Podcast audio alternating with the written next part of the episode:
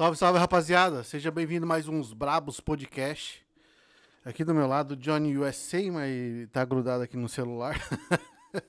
Galera, hoje a gente tá com uma, uma presença ilustre aqui. Esse é o brabo mesmo, viado. Esse, esse é, o bichão mesmo. brabo, sabe por quê? Ah, Porque o nome dele já remete a um cara muito brabo e um cara que é mau. Mano, eu vi, eu vi o nome assim, cruel, mano. Eu achei que o cara é marrentão mesmo. Ah, Mas vamos ver qual é que é dele aqui mesmo. Vamos dar uma...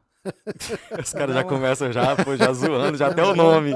já É, é um, é um cruel, mas é um cruel do bem, cara. Não, eu tô do bem? É ligado. um cruel do ligado. bem. Acho que é por isso que eu botei com K pra não.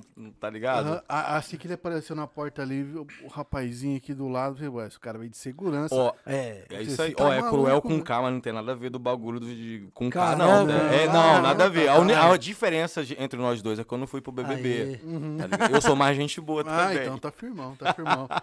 cara, do seu lado aí, quem que é o nosso, seu... Pô, cara, esse garotão aqui Seu é meu chefe. filhão, é, trabalha comigo, meu DJ e, pô, ele é tudo na minha vida, né? É, imagina. Na verdade, ele, minha filha. O nome dele, manda aí. Me chamo Gabriel. Gabriel, olha a voz 22 desse anos. moleque, velho, que você tá É isso. maluco.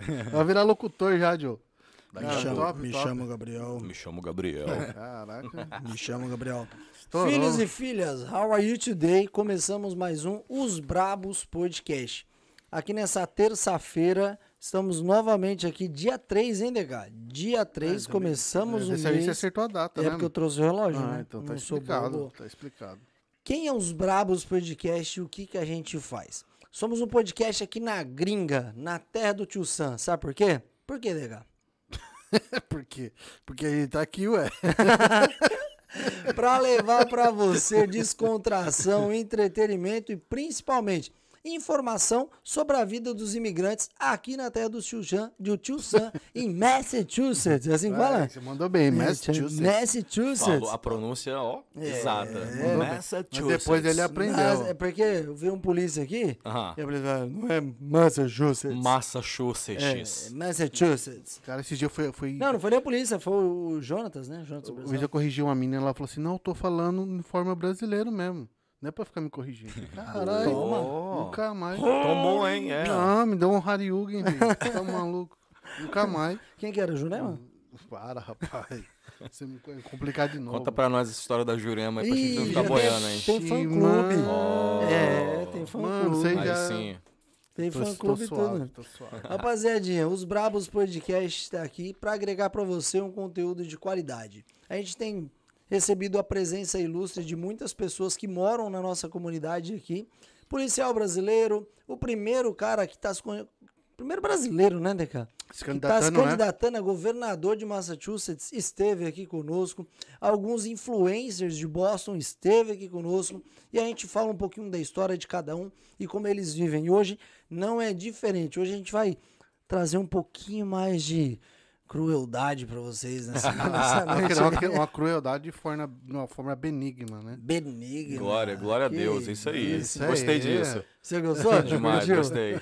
Ô, Cruel, antes da gente começar a anunciar aqui os nossos patrocinadores e amigos aí que faz esse projeto crescer a cada vez mais, Show. se apresenta pra galera, mano. Por que MC Cruel e qual que é a ideia do MC Cruel?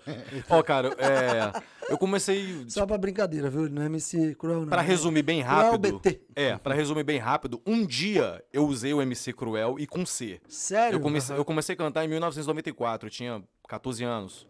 E nessa brincadeira aí, na, quando foi chegando nos anos 2000, na era dos bondes, já começando com o bonde Nossa, do Tigrão. fala, cara. Anos Fura- 2000. Furacão 2000. Furacão 2000, Tapinha Não Dói. Então Caraca. eu fiz uma, uma breve tour rápida pra São Paulo. Fiquei três meses ali e passei um Top. perrengue pesado. Sério? Dormi até na rua ali em Barra Funda Caralho, velho. naquela, naquele terminalzinho ali. Foi bem, bem tenso. Mas quando eu voltei pra Brasília, eu voltei, tipo, bem determinado já a montar um grupo também. Porque Aham. eu, eu trabalhava só, era dupla, Cruel e Gênio. Aí Uhum. eu desfiz a dupla, depois eu fiz outra dupla, Cru- é, Cruel e Dig. Uhum. E depois eu vi que essa, esse lance de bonde, de ter uns dançarinos, ter um DJ, poderia ser algo que ia- iria se encaixar bem na minha vida. Então, a. é, na mesma época também, devido ser de Brasília e não ser do eixo Rio de Janeiro, funk, Uhum. pô, era um cara na capital do Brasil, eclética. Não, já tinha deixado de ser a capital do rock, porque Brasília. Já, Tu surgiu em Brasília. Eu sou de Brasília. Então eu comecei a fazer funk porque eu sempre amei a- o batidão carioca. Pode crer. Então, quando eu cheguei em Brasília, devido não ter produtor, não ter nada, eu, eu aprendi a montar meu computador do zero. Ainda garoto, assim, acho que por volta de 18, 19 anos, eu aprendi a montar o próprio computador, aprendi a produzir, virei produtor musical. E nesse meio tempo de cantar e tudo, eu fui pra rádio. Eu fiz rádio durante anos, eu tive um programa que era líder de audiência, e onde eu, eu, eu tocava todas as músicas de todo mundo do Rio de Janeiro que mandava pra mim, do Brasil inteiro, né? Aí, inclusive, as minhas músicas. Nesse meio tempo, eu comecei a fazer uma agenda de show bem legal e... Quando eu montei o Bonde Tesão em 2001, dia 8 de dezembro de 2001, eu já comecei a viajar bastante. Tem uma música minha Aham. que muita gente até conhece e nem sabe que é minha, ah, porque na época, tipo assim, a gente era, sei lá, cara, muito cabaço do negócio. Eu não coloquei nem o nome Bonde Tesão e Pode nem crer. o Cruel, Aham. que é uma música que na época foi a Kelly que um amigo escreveu o álbum dela inteiro, que é o Andinho, né? É, a Kelly Key era mulher do latino e ela fez uma música do cachorrinho. E ele cantou Sei. pra mim no voz e violão no telefone. Eu falei, cara, Aham. que música foda, blá, blá, blá. vou fazer uma versão. E eu fiz a resposta. E ela tocou bastante no Brasil inteiro, mas pouquíssimas pessoas sabem que sou eu que canto essa música. Então, daí eu vi um Qual pouquinho. que é a música? Caraca.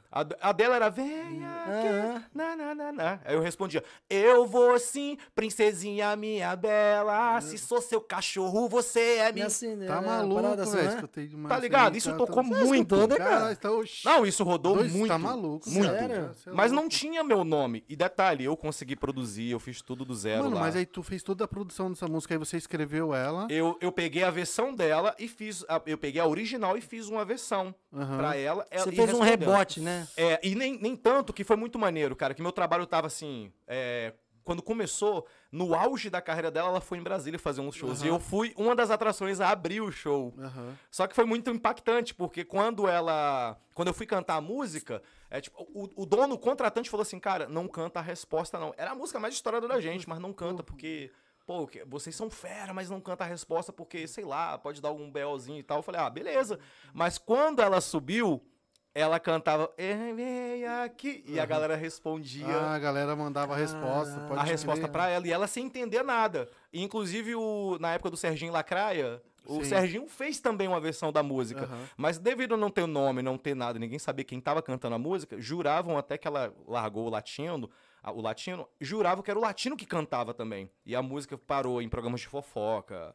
Parou na- eh, nesses programas da Aham, Rede TV, sim, sim. da Record. Isso aí é meados de quando isso? 2001. 2001. É porque foi, foi uma época que surgiu um monte de bonde, né? Isso aí. Bonde do Tigrão, teve o seu que é o bonde do Tesão. Isso. Aí, devido a eu ter um programa velho. de rádio, produzir, então eu, eu alinhei tudo. Eu, eu era o dono do programa de rádio junto com outro amigo que eu fazia, então Uhum. eu, eu tocava minhas próprias músicas, eu conseguia conciliar uma agenda. Uhum. Né? Nessa época, minha esposa que começou a, a cuidar da minha carreira, então, enquanto eu fazia rádio, produzia. E eu não produzia só meus trabalhos. Começou, devido à rádio, surgiu outros bondes, outros Sim, MCs. Uhum. Claro, Sim. claro. E claro, isso aí era minha renda. Uhum. Entendeu? Foi algo que eu tirei assim, tirava literalmente a água da pedra. E foi uma época assim, bem vaca magra, mas deu tudo certo, graças a Deus. Até eu conseguir alinhar tudo assim, conseguir fazer umas músicas melhores e. Mas, eu, cara, eu viajei o Brasil inteiro, pra tu ter noção. O Brasil inteiro. Eu gravei DVD. E... Top. Cara, e tu tem em mente mais ou menos quantas músicas hoje você já Não, escreveu? Não tenho. Não tem? Porque tem um pequeno detalhe.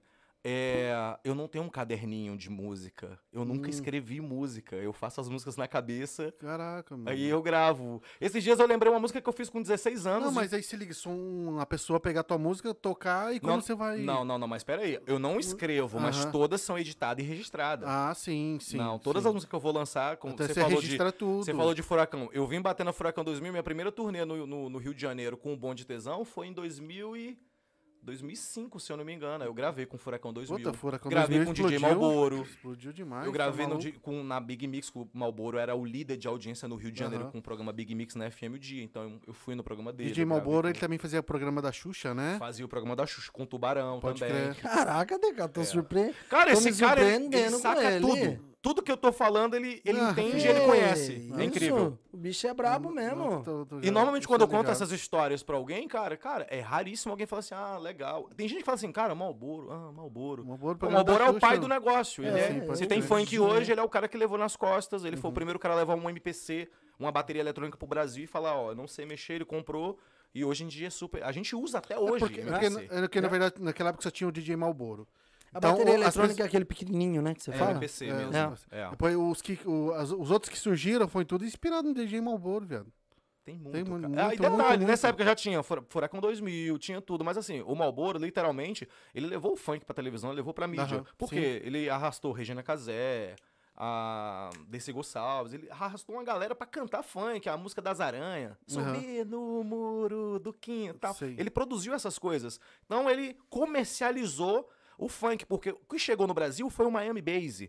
O Miami Bass chegou aqueles freestyle, tipo Stevie B, né? Tony, Tony Garcia. Stevie B, é- Stevie B é Chegou top. essas coisas no Brasil. Então, os bailes funk eram isso no Brasil e baile charme. Uhum. Até que ficou, a galera percebeu que dava pra abri- abrasileirar essas músicas como os sertanejos no passado fazia. Tem muita música que sertanejo cantava na década de 80 e 90 que são love songs, são músicas Sim. É, românticas. que- é que o, o Sim. Stevie B, o Stevie B tocava muito em balada dance, né, mano? Isso aí. A galera ia pros passinhos. É, cê né, eram os bailes charme, os bailes de, de, de freestyle. Sim, sim. Então, o, o, É a galera que, tipo, começou a abrir muitas outras portas através de uma pegada que eles trouxeram. não né? só abriu, como também, tipo assim, cara, tirou uma galera da miséria o funk. Uhum, Essa é a verdade. Sim, sim. O primeiro MC carioca no, no Rio de Janeiro se chama MC Galo, que ele canta a história do funk.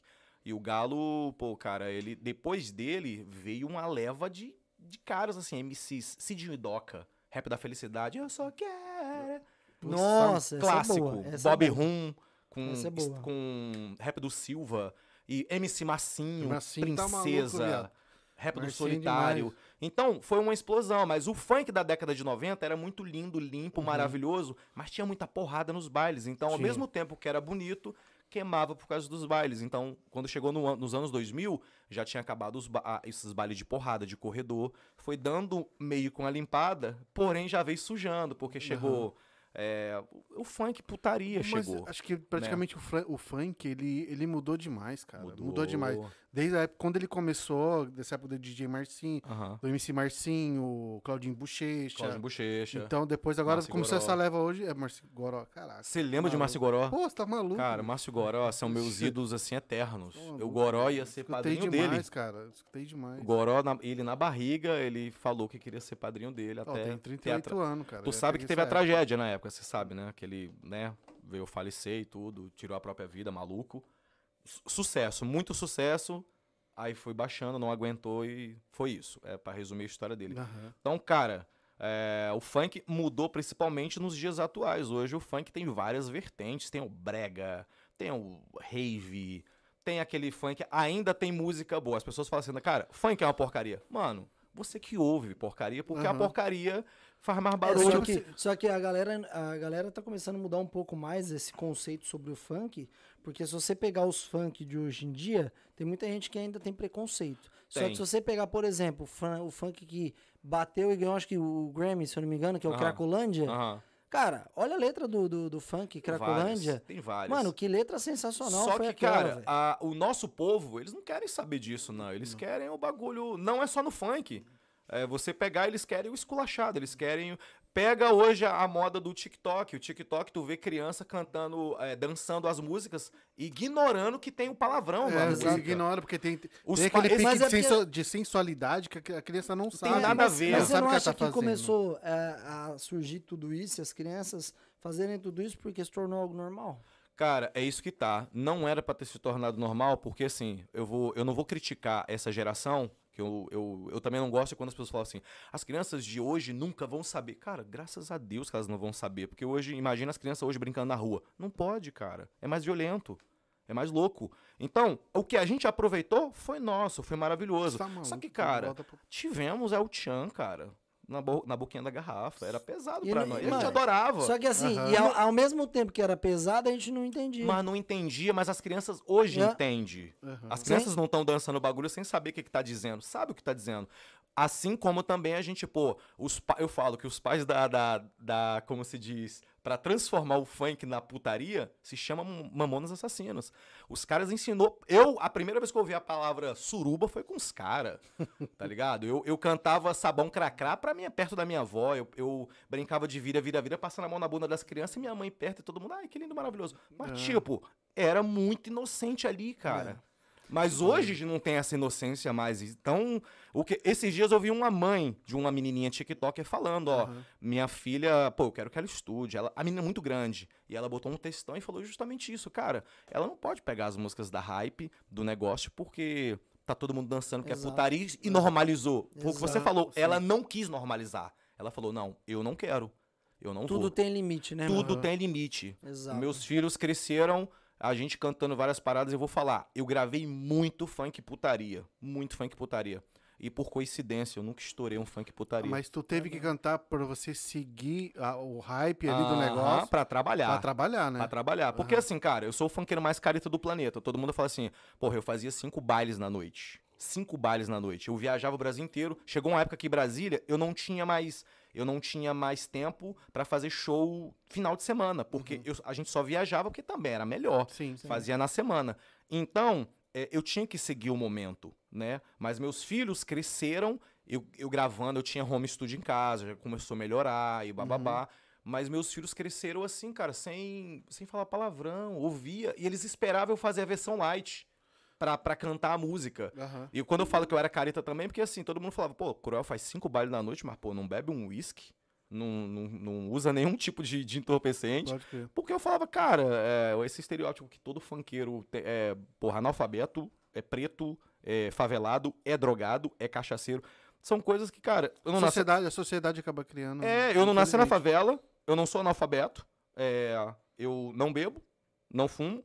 Mas assim, hoje em dia eu morando aqui, não, eu me Hum. permito, Uhum. eu tô com a galera socialmente, pô, bebe aí, cruel, coroninha e tal. Claro. Pô, sou adulto. Sim. Mas é algo que não tira o meu controle, né? É Aham. algo que eu sinto falta, entendeu? Exato. Então, Entendi. é mais ou menos isso, pra pra resumir toda a história do funk, de tudo que tem a sociedade sempre apontando que o que é certo, o que é errado, mas hoje tá muito errado e as pessoas, tipo, estão, como você falou, normalizando. É. Normalizando, achando que. Eu sou do tipo funk, assim, mas eu não acho bonito, pô. É. Tá, ô, Cruel, a gente sabe que hoje o funk, tanto o trap, Uhum. essas músicas que estão na hype, o cara faz uma música, mano, o cara tá estourado, o cara fica milionário, Yeah. entendeu? O, que- o que você produziu, o que você fez do funk Uhum. de antigamente, você teve um, como fala, você ganhou bem durante esse período Não aí, cara? Não fiquei milionário, mano, mas Aham. deu pra, pra fazer muita coisa, cara. Deu pra, tipo assim, é, reformar uma casa do zero, comprar Aham. carro.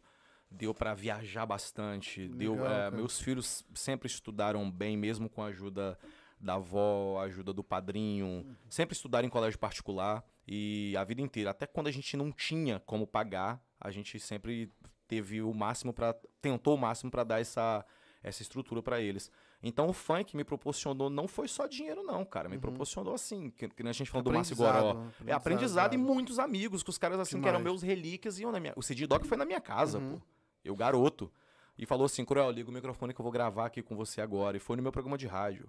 O, o Márcio hoje é meu amigo, assim. O Márcio hoje é da igreja e tudo. Esse tempo desse agora aí, pô, foi. Tava produzindo a primeira música gospel dele. e- Uhum. E, quem pagou a mixagem, a masterização foi eu, com todo orgulho do mundo de saber assim, caraca, eu tô agregando pra alguma coisa. Cara, deve ser muito massa, porque você, É. você vê que aquele seu amigo começou ali com você. de Meu repente, ídolo. Teu, teu ídolo, né? Os caras explodem no Brasil inteiro. É, e cara, quando. Eu, eu tive vários amigos assim que Uhum. foi em. Eu fui no Caldeirão do Hulk com os ousados, cara. Os caras estourados com pega o sabãozinho, lembra disso? Vem Uhum. que, vem com arrasta. Passa, passa, esfrega nela. Eu fui no caldeirão com os caras. E os caras, tipo assim, no topo do mundo. Então, eu andei com muita gente que tava. O Massinho, eu tenho uma história muito boa com o Massinho. O Massinho, quando tava também naquela va- vaca magra também dos anos 90, que tinha. O funk tinha dado uma baixa. Uhum. Ele foi pra Brasília e eu gravei. Eu tinha aquele aparelhinho de MD.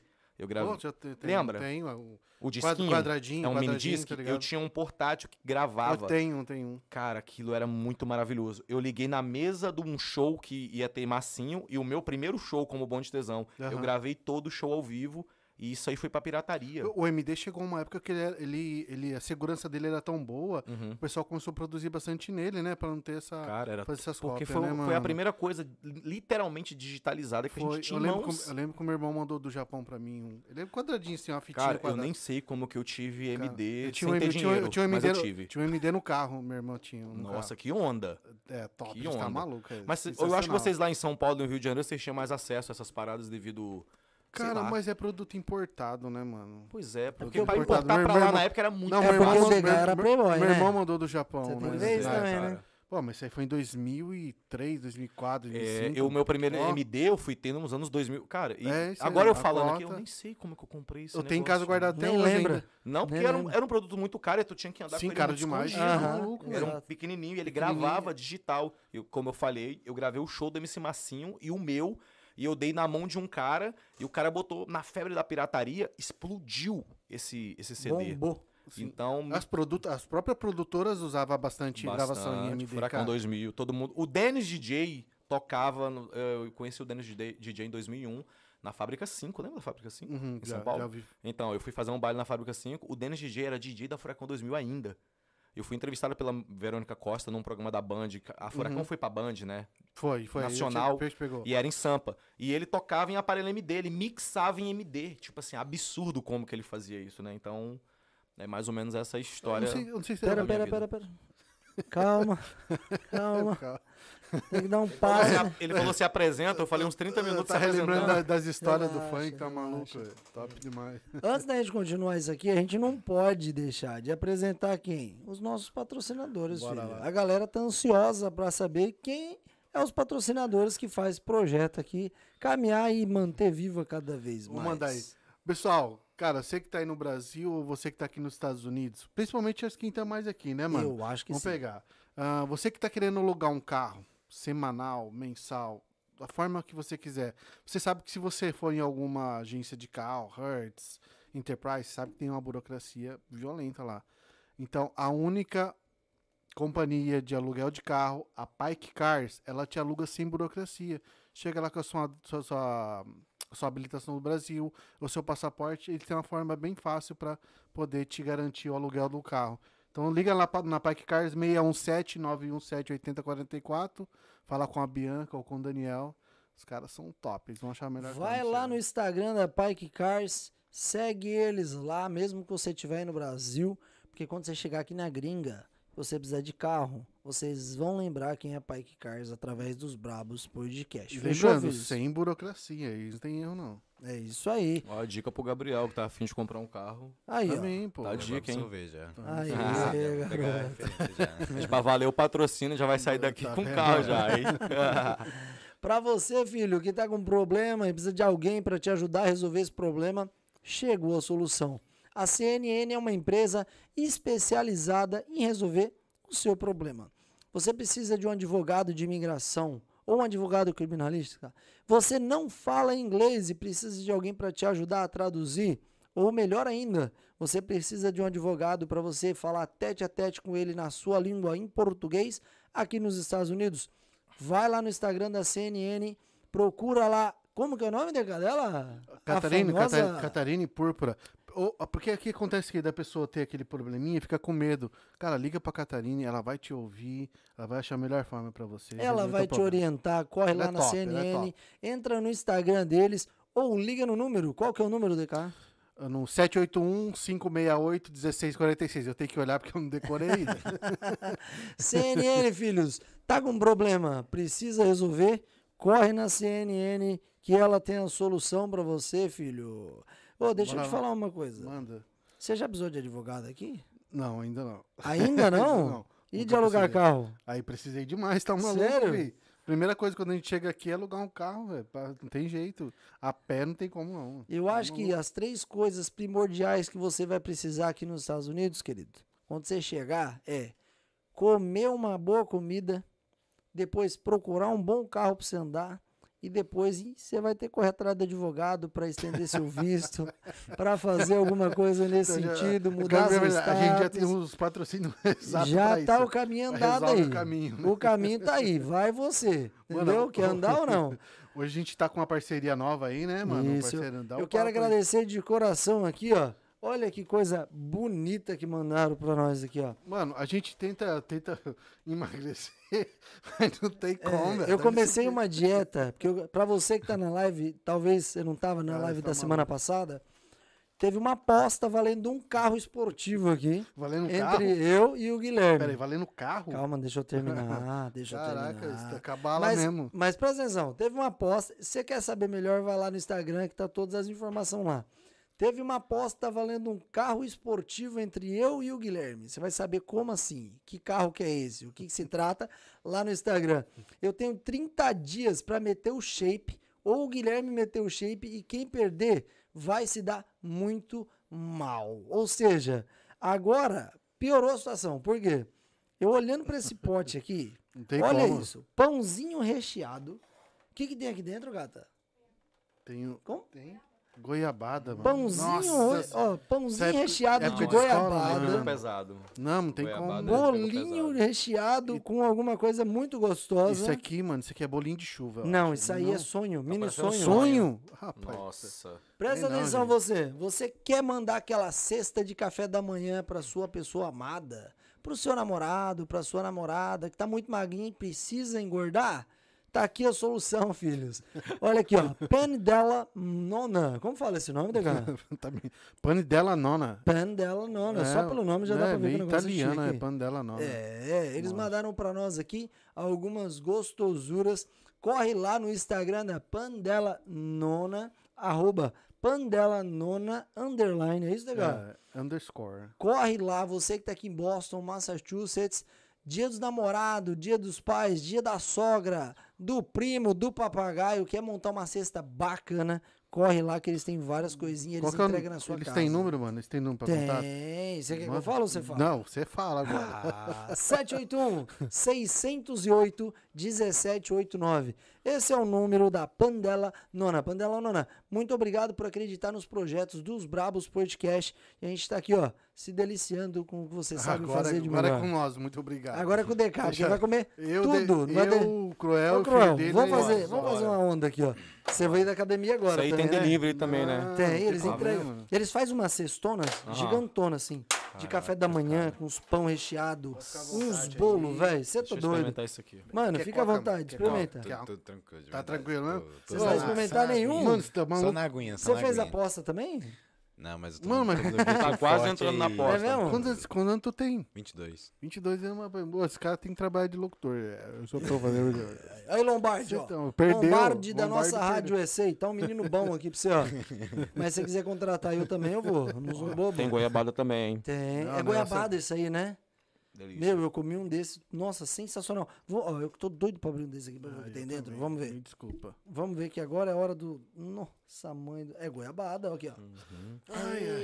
Eita, repreendido em nome de Jesus. Comer é bom demais, né? Coitado, Credo. coitado de quem tá assistindo a gente, velho. Viu? ficar- Thank you very much. Vou dar só uma mordidinha que eu não posso perder essa aposta, não. Senão o carro vai pro pau. Chega eu como depois. Vamos que vamos.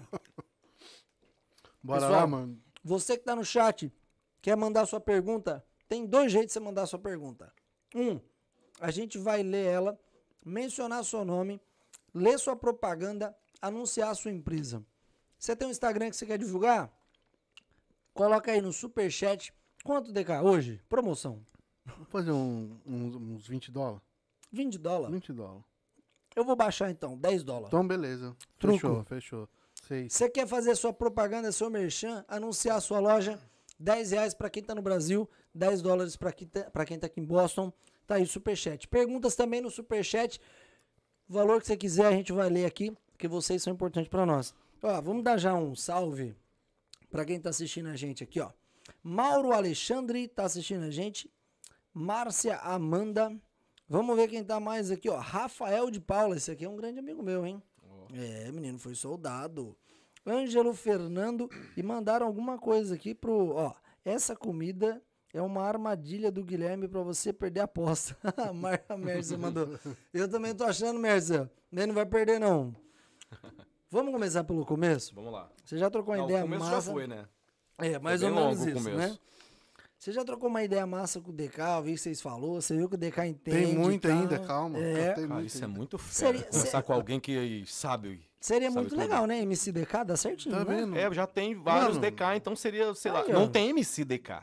Não, não tem. Tem o DK delas, Tem o tem, DK. só o DK. Não, Tem DK é delas? PK delas. Tem um, P- D- tem um DK, DK gente. que é uma Por que que eu tô com DK? rap. Ah, tem um DK. Ah, não, DK tem um. DK sim. Não, mas eu sou o único, parça. Ah, eu pensei que não tinha o DK. Eu falei, É, será que eu é. tô falando? Não, Mas é, o D- dele- é o- PK não, delas. o dele Mas- tem mas- sobrenome, vai Mas ser o meu é DK. do meu, do meu nome mesmo, não é inventado. O DK é, É, do DK teu nome. do meu nome, meu primeiro nome e sobrenome.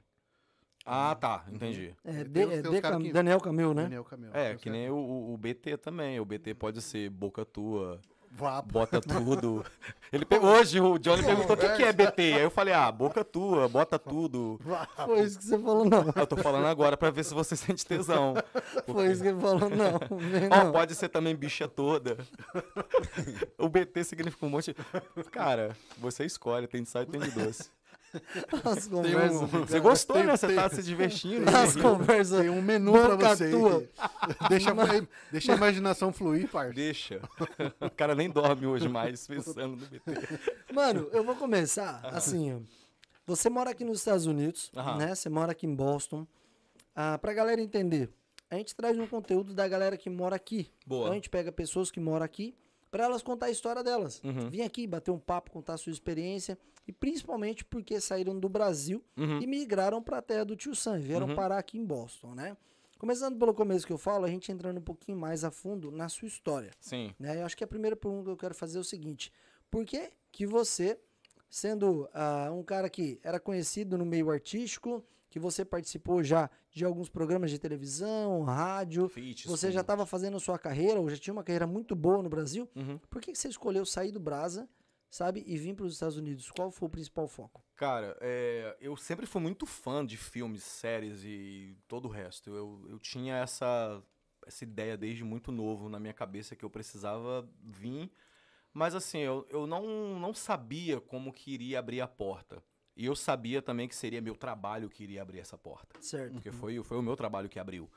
E então em 2014, é, tava acontecendo muita coisa, cara, na minha vida. Tava legal a minha vida, não vou mentir pra você não. A gente tava trabalhando bastante, tava tendo muitos muitos shows e tava todo mundo bem. Só que é, meus filhos estavam começando a crescer, né? E eu comecei a parar pra analisar e falei, cara, eu, eu queria, sei lá, dar um jeito deles estudarem fora, quem sabe eu conseguisse abrir uma porta pra talvez morar. Foi aí que eu bati nessa tecla. Tá, mano, mas aí chegou uma época que lá no Brasil você parou de ir no, pros palcos e ficou só não, produzindo. Não, eu tive que encerrar a minha agenda. A... Quando, eu, quando eu decidi vir morar, eu ainda tava com a agenda ainda andando. Uhum. Eu tive que. Os contratantes continuando no Brasil inteiro ligando e eu tive que falar: ó, eu vou parar os shows dia tal, mês tal. Eu nem lembro qual foi meu último show, mas foi assim, bem quase véspera de vir pra cá, né? Até pra gravar música também, né? Você saiu do Brasil em, em abril, logo depois do meu aniversário. Por aí. E eu ainda tava fazendo shows. Mas tu veio sozinho? Então, eu vim sozinho. Que a minha ideia era assim, cara, eu tenho que ver de perto, porque eu vim fazer show com o Bonde de Tesão em 2014. Foi aí que abriu a porta.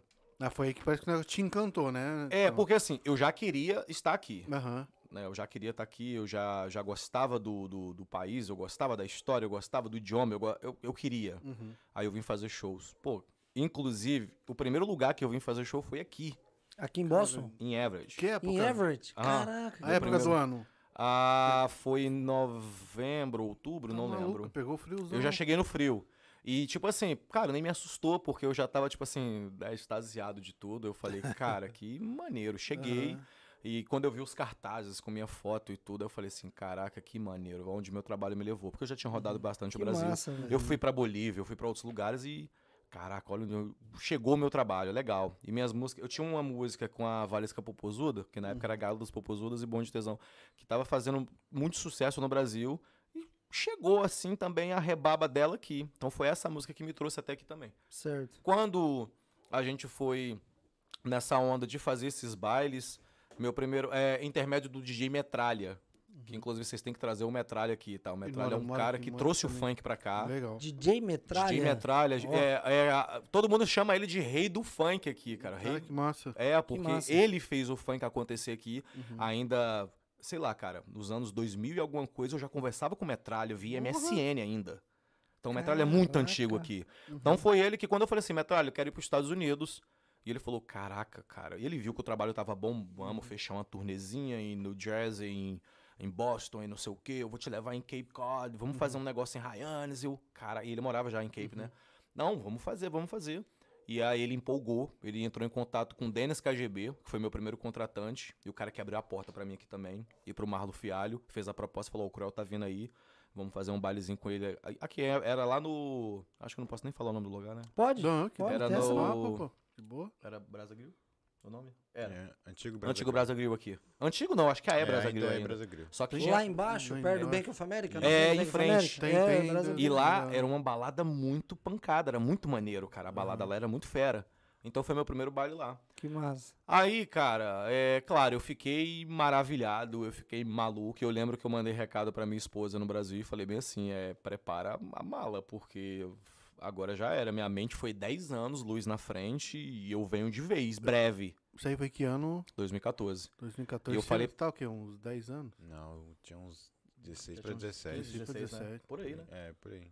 Aí, cara, é, pô, abriu um leque de oportunidades e tal. E eu fui falei, pô, eu já falei pra ela, ela falou Ela assim. aceitou de boa. Não, nunca. Nunca. Ela falou, você é maluco. Sério? É porque, cara, foi justamente o que vocês perguntaram. mas ela tinha vindo com você? Não. Você veio sozinho? Não, eu vim com eu vim com o meu Eu trabalho. vim pelo trabalho. Eu vim né? pelo trabalho. Só Então, pra fazer ela não turnê. veio, tipo... não, porque ela não viajava te comigo no? Brasil. Raramente ela viajava. Ela cuidava da minha agenda, na- da minha Caramba. agenda, era minha empresária, mas pouquíssimas vezes ela viajava ali comigo ali, mais a passeio, quando Mas, era em sim, mas não é normal um empresário viajar com, com, produtor. com O produtor viaja. ah, o produtor viaja. É, lá eu tinha produ- ela tinha ela tinha pessoas chaves em cada estado que produzia. Ah, a pode gente já chegava no aeroporto já tinha um produtor esperando. Entendi. Todo lugar era assim, entendeu? Entendi.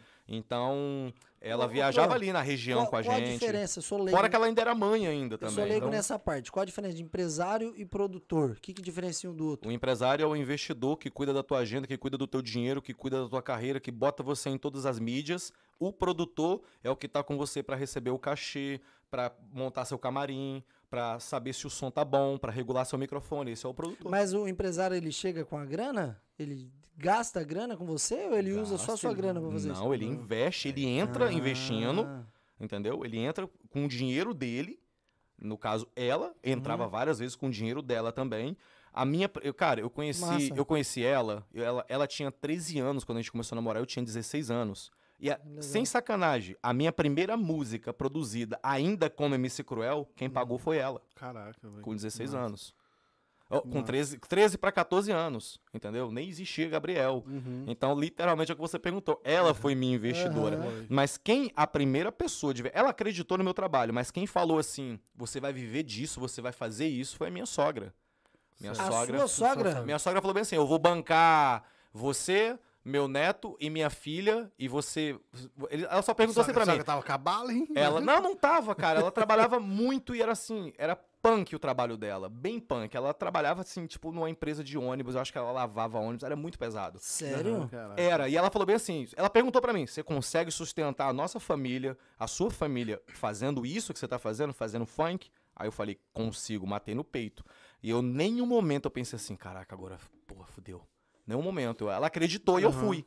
Então, foi justamente isso que aconteceu. Quando chegou essa, esse lance dos Estados Unidos, que eu falei, ela não quis vir pra cá. Ela nem sonhava em vir pra cá, nem a passeio. Ela, até hoje ela fala isso.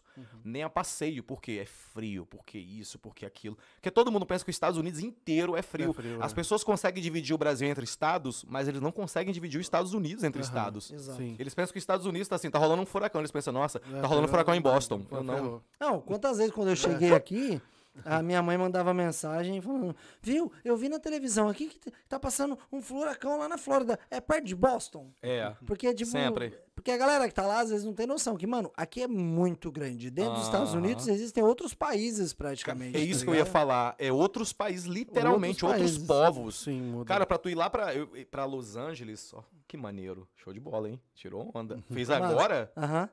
Porra! Moleque é artista, velho. No meio do podcast ele fazendo uma artezinha. Ficou Design, massa, né? é, tipo, design gráfico, hein, velho? ficou massa. Design. E, cara, é, o, Los Angeles, Utah, que a gente foi há pouco tempo, é do outro lado do país. As Sim. pessoas não entendem isso. Mas, cara, ninguém é obrigado também a entender. E quando é, eu voltei pro Brasil, em 2014, aí em 2015, assim, eu fui pra convencer ela, convencer ela, convencer ela. Eu falei assim, pô, quer saber? Eu vou. eu vou na frente. Se tu vê que dá pra você ir, você vai. Mas, ó, eu tô indo de corpo e alma. Tá maluco. Eu só mano. tinha meu home studio, eu tinha. é, meu, meu, meu carro mais novo que eu tinha foi roubado. Eu tinha o outro carro. Meu outro carro ficou com a minha cunhada, que também é uma menina que agregou muito, ainda agrega muito na minha vida, cuidou muito da minha carreira, do- dos meus. Ela ainda cuida das minhas coisas no Brasil, né? E.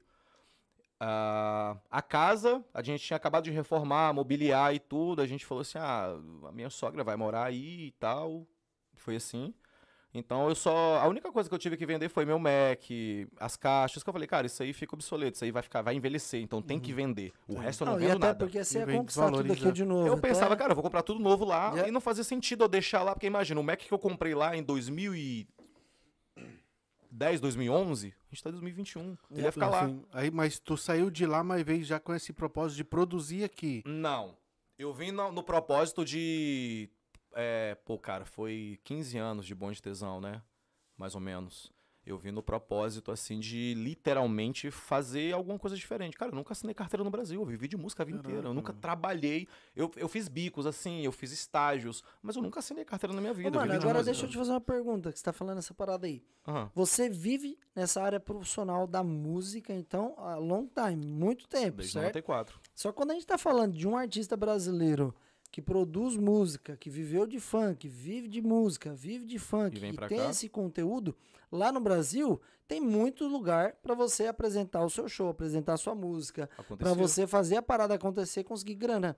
Agora, como um artista brasileiro que canta em português, que faz tudo isso que você faz em português, vem para os Estados Unidos e consegue ainda se manter aqui no país de língua estrangeira. Como que funciona isso? Cara, então, é, no Brasil não é fácil também. Como eu te falei, eu já tinha uma agenda muito boa e eu con- conseguiria manter ela sempre. Mas, Como tu, mas, ainda mas estou- tu tem nome, Cruel. Então, cara, mas é porque, tipo assim, é, eu ainda recebo as propostas de shows ainda morando aqui. Eu tô, eu tô aqui há seis anos e as pessoas me pedem ainda no Brasil, na Europa, na, em Dubai me pedem. Uhum. Eu tenho um contato em Dubai que pede, pô, tem que vir pra Dubai, tem que vir pra, pra Itália, pra França.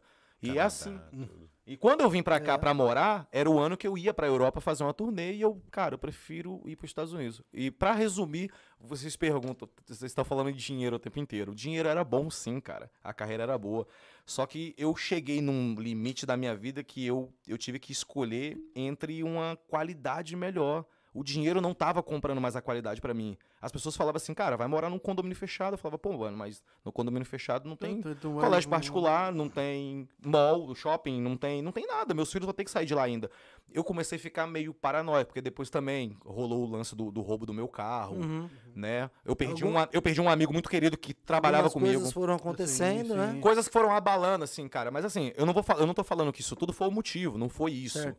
Foi porque eu já queria, eu sempre quis, Sim. mas foi acontecendo outras coisas, Você não cara. acha que essas coisas serviram de estímulo também? Demais, é o tipo que eu tô assim, dizendo. mano, sinais estão acontecendo. Demais. Tava dizendo, assim, nitidamente gritante pra mim, falando assim, cara, pode fazer outra coisa. E outra, eu vim no interesse. Ó, é engraçado que o Metralha, quando eu cheguei aqui, eu ficava se perguntando pro Metralha: Metralha, você trabalha de quê? Metralha, não, que eu. Top. Eu faço casa do zero, eu sou carpinteiro. Eu falei, tá aí, cara, eu queria aprender Uhum. fazer uma casa do zero. Eu queria aprender, não sei o quê. Então, eu queria o novo, mas eu queria principalmente a qualidade, tá ligado? Eu Você queria chegou, sim. você chegou a entrar na, na, na- na construção civil aqui Cheguei, a primeira coisa que eu fiz na construção civil foi, foi pintura, cara. Hoje eu- Sério mesmo? a gente tem nossa empresinha hoje, a gente terceiriza trabalhos e tudo. Que massa. Trabalha, o Gabriel trabalha comigo, minha esposa trabalha comigo.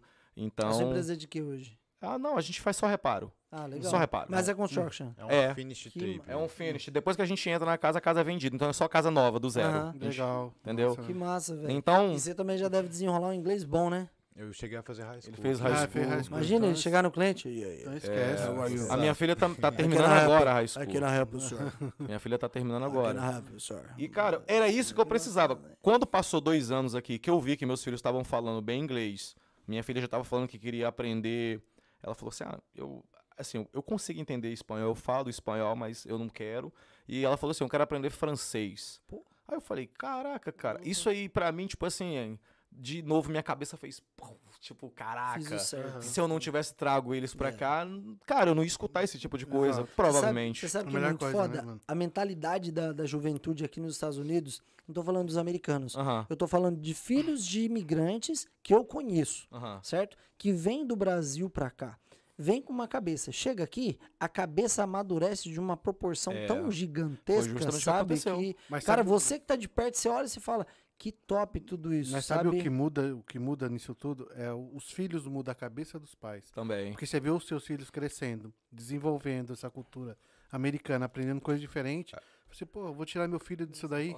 Não tem como, Ah, né, cara? Assim que a gente chegou aqui, é, meu, meu pai teve um, um mini acidente com o carro. Uhum. Aí ele não pôde trabalhar e resolveu umas paradas, né? Tipo, ah, registration e tudo mais. Aham. Eu lembro até hoje, o primeiro dia que eu cheguei aqui, com a base de música, videogame, que eu gosto pra caramba, eu fui Já desenrolou o inglês. O inglês, Tá de É, imediato. ele chegou Caralho. falando praticamente. Ele no Não. aeroporto e tudo. Por quê? Videogame, música.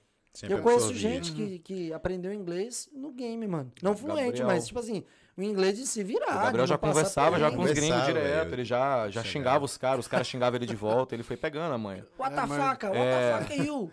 Chegou é- aqui, ele desenrolou bonito, O cara. adolescente, Que massa, ele velho. absorve muito rápido, né, mano? É, absorve, tipo assim, cara, a, eles também têm que. Eu falava pra eles, vocês têm que querer estar lá também. Só que assim, devido a ele estar crescendo bastante, eu falo assim, cara, ah, absorve só. Não pensa assim, ai, caraca, vai ser pro resto da minha vida. Não, cara, só absorve. Mas Vai quando, que não é. Mas quando vocês vieram, eles não queriam vir? Não, Qual eles queriam. a- Eles queriam. Minha mulher não queria. Hoje, se você perguntar pra ela, ela fala, foi a melhor coisa que eu fiz. Sério. É, ela, ela assim, o frio, ela. Cara, é a, a palavra ódio eu não gosto nem de usar, mas ela fala, eu odeio frio. Eu não uso ódio pra nada, nem pra falar isso, eu odeio esse copo. Sim. Mas ela falava assim, cara, frio, não consigo, não consigo. E ela se adaptou. Eu falei, tem que botar na mente e falar assim, eu quero me adaptar. Então, ela lida melhor com frio.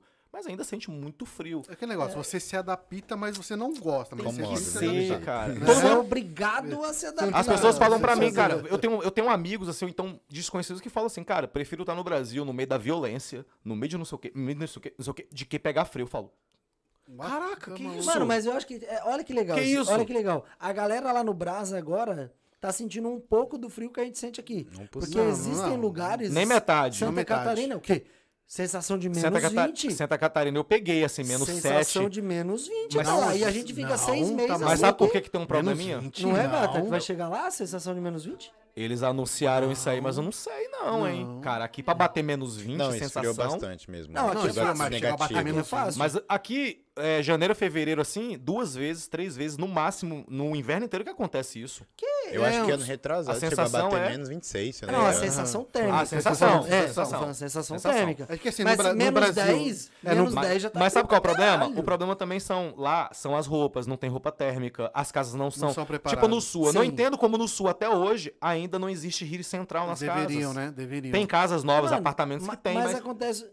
é, e a, a É. gente é acostumado, a gente ama usar jeans no Brasil. Gente, jeans no frio, você tá, parece que estão jogando a- água em você É. com jeans. Pior coisa. Mano, Né? eu acostumei a usar só moletom nesse lugar. Ó, tô de moletom, então calor do caramba. Ih, porque eu- quando você Eu acostumei. chegar lá no Brasil, eu vou chamar você Eu- de careta. É, é, eu pego as minhas fotos quando eu cheguei em 2015, 2016, 2017, eu de luva, de touca, de não sei. Hoje em dia nem a roupa térmica eu não boto no corpo. Tipo assim, eu absorvi de uma forma.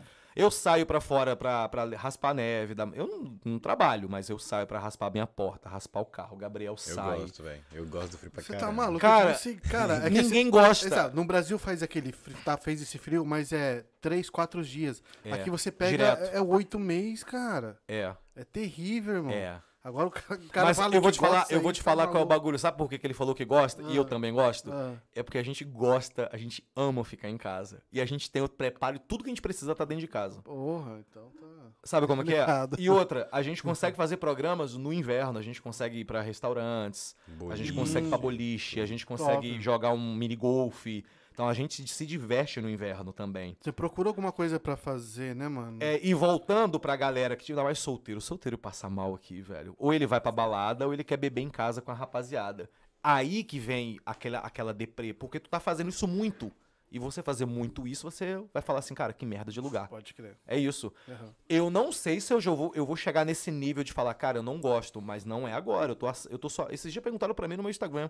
Falei, cara, eu só tô há seis anos, velho, aqui. Eu não absorvi 1% do que eu quero, e como você falou, pra eu trazer o meu trabalho pra cá e continuar movendo ele, a minha meta é cantar em inglês e espanhol, cara. Eu não quero só os brasileiros, eu quero os mexicanos, eu Mas quero é os fazer, a, da fa- é fazer a jogada da Anitta, né? É, eu já Você tô viu- fazendo Você viu o isso. que a Anitta tá fazendo? Ela saiu do- da Mas- pegada só do Brasa e agora ela tá A fazendo Anitta, aquela ela vem construindo isso há, há anos, ela vem construindo isso, tá ligado? Ela é e ela, né, mano? é, ela abriu esse leque também que a, a, a Shakira, uma galera já fazia. Sim. E os brasileiros eram assim, cara, tem o topo do mundo lá, que- na minha opinião, tá? Desculpa. Ivete Sangalo, eu acho ela o topo do Brasil das mulheres. Uhum. Que perna, só, velho. é, só que a Ivete Sangalo, Que ela nunca teve perna. pretensão e falava assim, cara, eu quero, mano. eu quero o mundo, eu quero inglês, eu quero espanhol. Não, porque, cara, ela tá bom ali, tá legal ali. Já a Anitta, ela veio do funk, ela queria levar, ela literalmente quer levar o funk pra outro patamar e ela tá fazendo. Tá fazendo. Nem tanto que ela já é pop há muito tempo, mas ela não tira a influência do batidão de cima. Exato. Ela não tira, ela bota pra fazer mesmo. Tu vê, Cê ela acha- botou Madonna pra cantar em batida de funk. Você acha É, que hoje a foda. Anitta,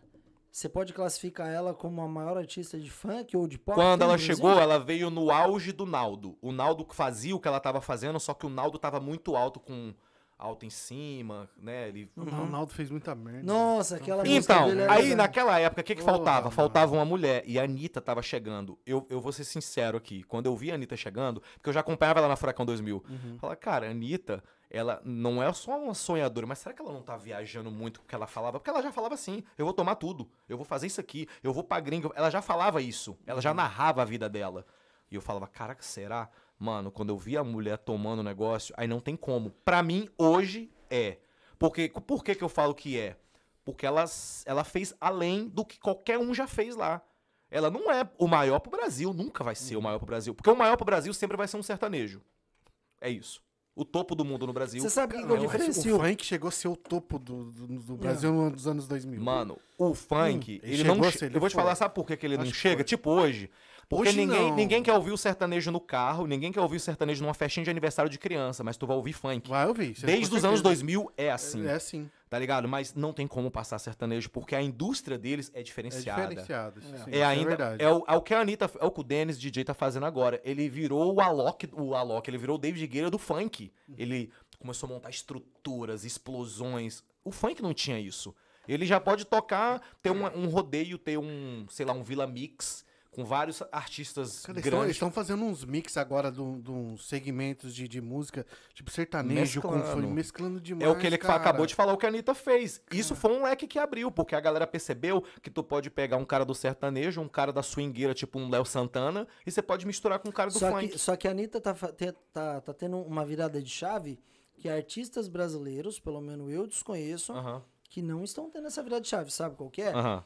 Por exemplo, a gente pega aqui nos Estados Unidos alguns artistas que vêm do Brasil pra cá Uhum. e eles vêm pra cantar pros brasileiros que moram aqui. Isso. A Anitta já não. Não. Ela não vem cantar só para os brasileiros que moram aqui. Ela, ela vem cantar para os americanos. Foi Porque de- hoje o público dela é os americanos É, também. por isso tá que ela é muito seguida Ela também, tá- porque é. não é brasileiro que só se é- tá seguindo ela. Ela- ela é. E é como eu te patamar. falei, ela não é gigante no Brasil porque ela, ela não é respeitada, cara. Uma galera mais esculacha de que elogia patamar. ela. As pessoas não querem saber se ela vai ganhar um Grammy. Não querem saber se ela tá, tá na, na Times Square cantando lá na, no Réveillon. Só existe dois brasileiros que são os hype. É, é Anitta e Neymar. Só. Só esses só. dois. E que esses dois fazer, filho. É, acabou. e isso aí que você falou é justamente o- o- a minha visão. Eu não tô aqui pra fazer só também pra brasileiro. Eu quero tudo também. Mas tem que ser, né? Eu mano? quero tudo, eu quero. Eu tenho um projeto gravado aí que já é a minha. Vai ser a minha primeira música eu cantando em espanhol. Cara, eu não falo espanhol, mas eu já tenho muitos amigos em espanhol Uhum. e que falam espanhol e os caras vão me orientando. Ó, muchacho, grava dessa forma, vá, vá, vá. Eles vão me ensinando. E eles ouvem eu falo, tá bom a Não, mas pronúncia? tudo, tá. passar por estúdio também. Ela pô. fez a mesma coisa. Quando ela ia gravar, ela não falava espanhol. O cara sentava do lado dela e falava, grava, grava, grava. Agora Sim. sim, parece que é uma, uma, uma muchacha que tá cantando. E foi assim que ela foi fazendo. É o caminho que eu, que eu pretendo seguir também, né? Eu já faço shows pra brasileiro aqui, eu já viajo com o Gabriel bastante. A gente já, já fizemos show na Filadélfia, New Jersey, Canérica, a gente vai sempre. Esses lugares. Fomos pra Utah agora, que foi abrir um pouquinho mais pra aquelas bandas de lá. Mas eu quero os hispanos, eu quero os americanos. E eu tô trabalhando pra isso. Mano, Aquelas baladas que tem lá no centro de Boston, de brasileiros. Você chega a fazer show ali? Como que funciona? No Candy Bar. No Candy Bar. No Candy Bar eu sou DJ residente. Fábrica. Eu sou DJ residente do Candy Bar todos os sábados, junto Sério? com o DJ Boris, Carioca, Bugatti. Eu, fui- eu, eu ia lá só pra me apresentar cantando, eu e o Gabriel. O Gabriel como DJ e eu cantando. Só que um belo dia faltou um DJ. Eles falaram assim: ah, o Cruel, pô, o Cruel é produtor, trabalhou em rádio e toca. Cruel tocava no Brasil, pô. Aí eu falei: ah, mano, vamos lá. E tinha um pendrivezinho, eu toquei. Aí o manager da casa, mas a esposa dele veio direto na cabine e começou a elogiar: ó, você tem que tocar aqui direto. Faz assim, mescla. Canta um, uma, duas vezes no mês e toca. O resto faz de uma forma assim. Aí eu, ah, não quero, eu não sou DJ, eu não quero fazer o trabalho. Não é o momento, eu quero lá na frente virar DJ, levar essa carreira. Aí eles fizeram um uma boa proposta pra mim, fizeram. Deu certo, você Ah, virou, você Aí eu virou falei- um fixo deles. Virei o residente da maior balada brazuca aqui de, da região. Cara, e é uma das É. melhores. Hoje tu foda. disse que. Vocês não foram? Eu já fui Não. no Candy Bar. Você não lembra? Eu fiz essa pergunta já pretensiosa, porque você não lembra que a primeira vez que a gente se falou, você falou, mano, eu vou tocar lá no Candy Bar e tal, era um fim de semana. Mas chegou aí? Assim. Não fui, mano. Mano, A minha mina não deixou. Tá perdendo, hein? Espetáculo, espetáculo. isso. Cara, vamos, vamos nos reunir um dia desse então, vamos combinar. Não, mas não no dia Não dele. no dia do- da balada É. brazuca. Foi? No dia que ele. Não, amor, mas no dia que ele tava, a gente foi? Eu acho que eu não tava, não. Não, Não, sei. no dia que ele tava, a gente não foi. Era sábado à noite? Você vai então, todo foi. sábado à noite? Eu vou, normalmente, quando eu tenho shows pra outros estados, aí eu... Mas aonde você fica? Porque Cara, se- mas não- é- Caminhando do DJ. Segundo sábado que abriu, depois da pandemia. A gente tocou. A gente Tocou. tocou. Tocamos. Tocamos, sim. Não, velho. Cara, e pode Eu prestar fiquei- eu atenção. fiquei ruim, velho. Só eu solto vinheta. Eu fico o tempo inteiro soltando minhas vinhetas com meu nome. Eu fiquei Ah, ruim demais. tá. Eu, fui, eu fiz amizade com as meninas ali, que fica servindo. Sei, as Aí eu chegava pra pegar um, ela me dava dois. Uh. Aí eu chegava pra Jess, ela tava tomando dela ainda. Eu tinha que virar um e ficar com o outro. Ave. Eu saí de lá ruim. Delícia demais. Mano, pe- pegando essa brisa aí do, da questão de ser MC, do teu filho, como que foi? Você chegou a incentivar ele? Foi do nada que o Gabrielzinho foi querer virar um MC? Gabriel, tem um nome de artista? Não, não. Cara, não tem, não. MC Biel. MC Gabi. Eu já cheguei a cantar quando Cantou. era pequeno. Ele Ah. cantou Mano, de dois tem- anos mas até cinco anos de idade. É forte, viado. Então, Segue. ho- hoje em dia. Cara, mas se você ouvir as músicas dele com dois, dois anos até cinco anos de idade, você baba. É Mas qual que é inacreditável como que é culturalmente é bonito. Cara, eu gosto bastante de funk, tá ligado? Então, tipo assim, acho que eu me, só me entreguei a isso. Quando meu pai começou a tocar aqui sozinho e tudo, tipo, a gente nunca parou pra fazer um ensaio, nunca É. fizemos nada. Aham. Só flui. E eu, eu tenho em mente o que a gente pode fazer e só acontece. Eu dei Ele MPC na mão dele. foda, né, mano? A voz dele é, da É, hora. eu queria que ele, que ele falasse no palco, no microfone, mas ele, ele não é um. Entendi. Meus filhos Mano, não são ele é tímidos, mas assim, eles vendem Ó, que são. ó que, ó que top. Eu Você... queria que meu filho pegasse o microfone e dançasse comigo na hora, Não, mas você ele, ele, apresenta ele, ele, viado. Você Ah, pega o microfone. Atenção, Cara, Candy se eu fizer isso, Tá chegando aí. eu já o fiz, mais eu já fiz da piadas noite. com ele assim no palco assim, ele abaixa a cabeça, ele já se trava. Eu não sei o que, que é, mas acho que ele tá um pouquinho mano? medo do palco. Não, mas eu tô me soltando, Não, aos poucos ele tá soltando. Ah, e eu tô ensinando ele agora, porque assim, tem uma diferença do DJ que Ah. toca pro artista Aham. e tem a diferença do DJ que toca na balada. Aham. O cara que mixa a música é um. Ele aprendeu tocar pra mim ao vivo, porque eu tô cantando, é ele que é, ele que é meu show. Porque lá Ele é vocês, minha banda. Aham. vocês têm uma picape. Temos a, a- não, Não a bateria MPC, eletrônica. Não é PC Ah, uma NPC, sei. É, as, a, a bateria eletrônica sei, tem tô uns ligado beats, que é. E ali a gente vai fazendo na hora. Eu vou rimando os bagulho na hora. Às vezes eu rimo com quem tá fazendo aniversário. Eu boto gente pra dançar no palco, pra dar um Você sabe fazer aquele bagulho de ficar montando coisa e falando rapidão? Monta Ah, os- fazendo rima? fala? Fazendo rima? Você ah, eu faz rima? curto rima, não. Eu sou de Brasília, cara. Eu não tenho. Isso não tá enraizado em mim. Não, acho Quem muito faz rima é cara de São rima, Paulo velho. e cara que, Freestyle. que faz freestyle. É cara de Freestyle. São Paulo e de Rio de Janeiro. Mano, e tem a. eu não aprendi a fazer Como rima. que é lá em São Paulo? Que tem a Batalha Bata- da Rima? Batalha de É. rima. Cara, os moleques é muito bom no que eles palco fazem, sobe. mano. Aqui de vez em quando sobe os molequinhos pra gente rimar. Eu rimo ali com eles ali, mas sem pretensão. Não, mas assim. aqui nos Estados Unidos também tem muito essa pegada. Lá, em Brasília, Tem. uns brasileiros que É, fazem. o Eminem. O Eminem surgiu dessas coisas aí de, de, de Saiu batalha. de batalha. Saiu batalha. Lá saiu o Xamã, Lá em Brasília eu ia pra um evento no museu, bem no centro de Brasília mesmo, e que já, ainda cheguei- tem. já teve o Xamã, o César, César Mix. Isso sem, sem ter nome. O Xa- O Xamã é de Brasília. Não, Não, o Xamã não. é do Rio, Xamã mas é do a Rio. batalha... As batalhas aconteciam. Você Aham. mencionou uma batalha de São Paulo, e tinha tanto no Rio, Minas Gerais, e acontecia em E Brasília. valia prêmio, dinheiro, os velho. caras viajavam. Isso antes Os caras viajavam pra fazer. vai- Fazer viajava batalha. não, ainda viaja. Viaja Cara, quem era se eu, se, eu, come. se, eu bata- se eu fizesse batalha, se eu rimasse assim. Mano, esses meninos, esses meninos do trap aí que saiu, saiu tudo de batalha de rima, então, né? Saiu. Caralho, que geral. massa, mano. E eu, É cara, foda. quem dera se eu conseguisse. Exato, sabe por Nossa, quê. Tio? Porque os caras montaram esse. Fez essa música aí, o, negócio da Cracolândia, como chama? Ilusão Pô, os Cracolândia. caras fizeram música na hora. O Alok é ficou Alok doido. fez? Foi. Ah, foi, foi. Os caras ficou. Como pode o moleque produzir? Eu fiquei de cara que o Alok se é apresentou-. Ele se apresentou no Big Brother e eu fiquei de cara que ele falou sobre esse projeto no Big Brother, acho que foi a última música dele, e eu fiquei de cara que ele tocou a música inteira no Big Brother. Caralho. cara. Inteira. E eu falei assim, porque a música é enorme, mano. É enorme. É enorme. Você chegou a pegar a letra dela já? Eu parei, no dia que ele mostrou, eu Chegou parei ela? analisar e Eu depois no outro dia eu comecei a ver a letra e falei, cara, Mano, eu sou tão idiota nessas Absurdo. paradas que assim, quando eu gosto de uma parada, mano, eu escuto até eu decorar. A minha mina ficava Ele doida. decorou isso. Porque eu decorei a letra inteira. Mas é tá massa. Ilusão Cracolândia. é massa que ela só vira o olho ali dela. Mano, ela É. fica tipo, mano. Mano, é tipo assim, é que na época eu decorava as músicas do, do, do MC Marcinho, do. Eu também, do Márcio Go- Goró, do Marcinho Claudinho Goró, Bochecha. Claudinho Bochecha. tal. As músicas do Claudinho Bochecha, você tá Era- maluco, é era linda. enorme, Enorme, enorme. linda. Os caras cantavam 20, 30, falavam o nome de 30, 20, 30 É, tu tinha que bairros. decorar até o nome das deco- cidades, das dos- cidades. das, das comunidades, das Caraca, favelas. Eu só lembro uma coisa do. Claudinho Bochecha.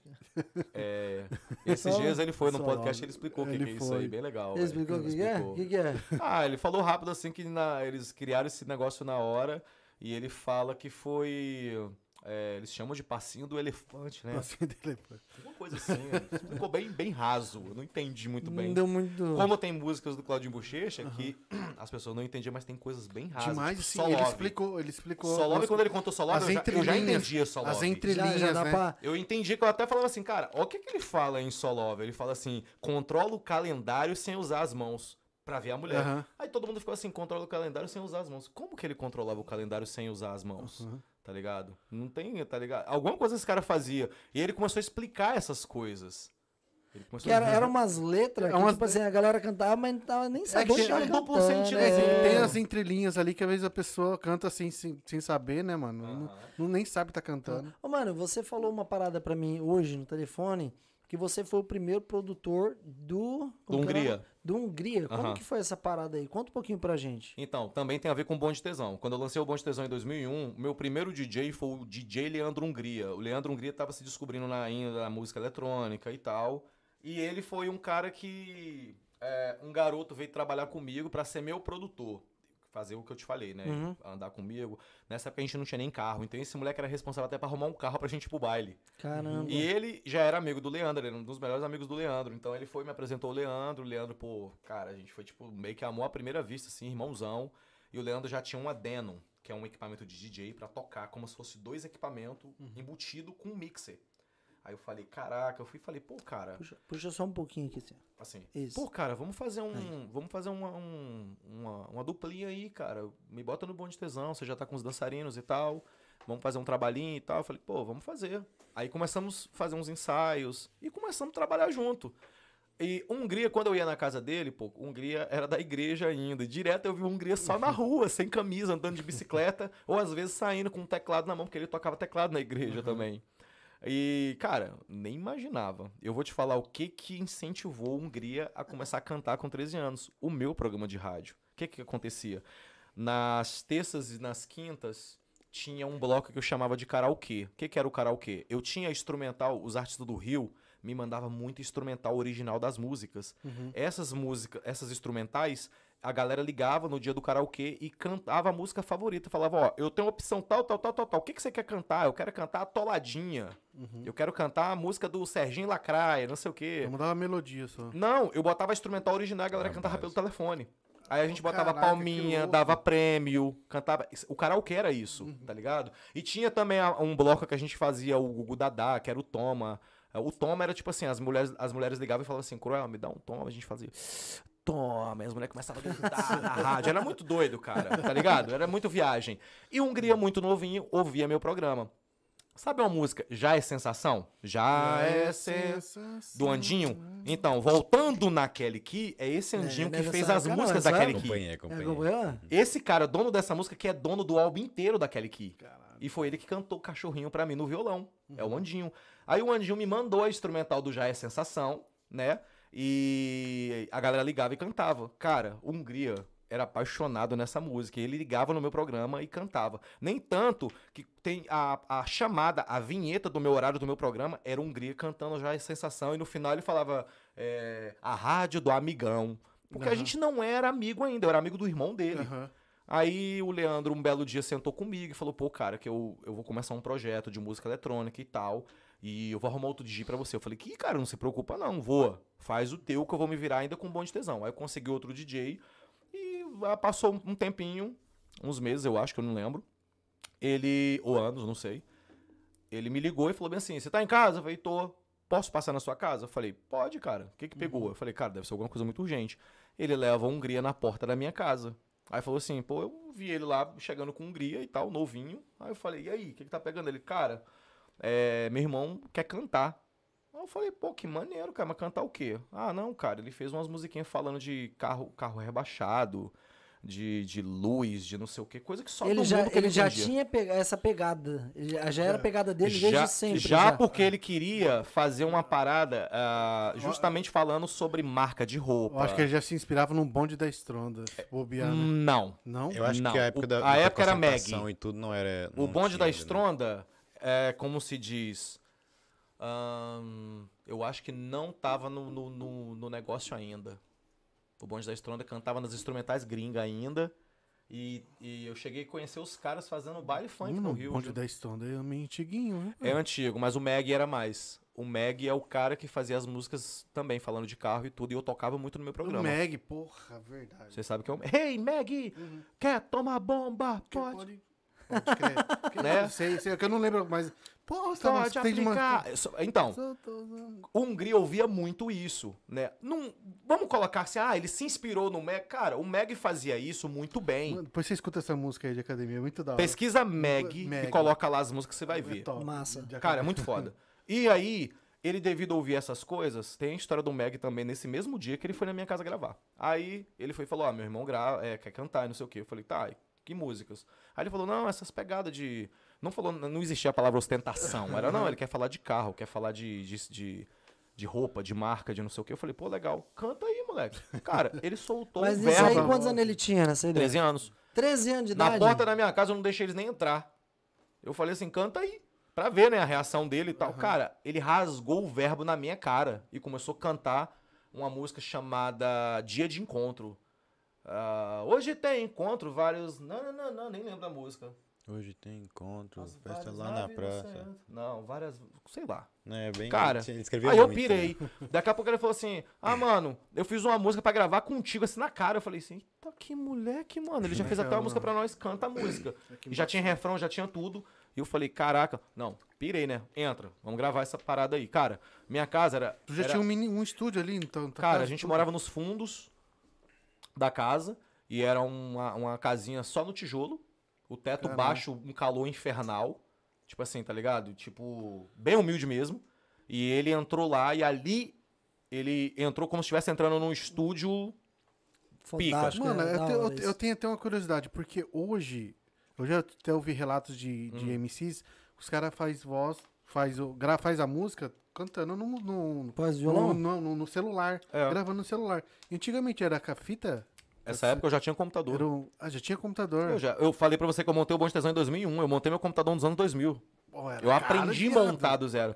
Aí que tá, eu não, eu fazia rolo. Eu não tinha dinheiro, Não, então meu eu pegava, ó, eu tenho uma bicicleta, me dá um HD, placa-mãe. Eu montei assim Mano, do porque zero. Porque essa época tinha montar o Eu computador, comprei né? o computador, É. a gente foi em 2000. Em 2000 foi bem na dois- 99, 2000 eu comprei o, O meu computador. foi 2000. A 2.500 reais. Mas na ó, época. era rala, tá? Porque era pouca memória. Pra renderizar, eu tinha que terminar a música, reiniciar o computador, abrir o projeto pra renderizar a faixa. Windows Windows, XP? Windows Media Player. era nada disso não, ainda? 95 ainda. Windows 95. 95, Windows piratão. Media Player. É isso aí, Nossa. piratão. E o meu primeiro clipe foi eu que produzi também, que inclusive tá na internet também na época. Um cara filmou com aquelas câmeras de, de fita grandona, assim, a câmera. Sei. Mandou as fitas pra mim, eu tive que arrumar uma placa de captura, capturar e depois editar. Caraca. Então teve todo esse rala. Quando ele foi gravar as músicas, é, cara, foi mágico. Eu tenho uns projetos até hoje, inclusive ontem ele mandou um recado pra mim, ele falou assim, mano, como que era o nome das batidas gringas que a gente usava? Porque eu peguei batidas gringas, peguei coisas e misturei, né? E pra gente gravar. Como que é o nome? Porque ele tá gravando um filme. E um filme tem umas partes. Ele gravou uns documentários aqui também, umas partes do documentário dele. E eu vou participar dessa história também. Inclusive, eles me ligaram e falaram: ah, a produção vai te ligar aí que você precisa dar um depoimento, porque alguém vai te representar Mano, no filme e tal. Que da Tu hora. Bem pegar, tu pegar essas guias de batida gringa e fazer misturado, não pode dar plágio? Hoje. Não pode dar plágio? Hoje. Hoje dá. Lá atrás, nossa. Lá atrás não. Não, porque não tinha digital. Direitos autorais. É, né? ah, não, tinha. crer. Tinha pra ir pra rádio, tinha pra tocar numa balada, mas hoje em dia, toca uma música, se você ligar o Shazam, detecta. Depois, depois. É.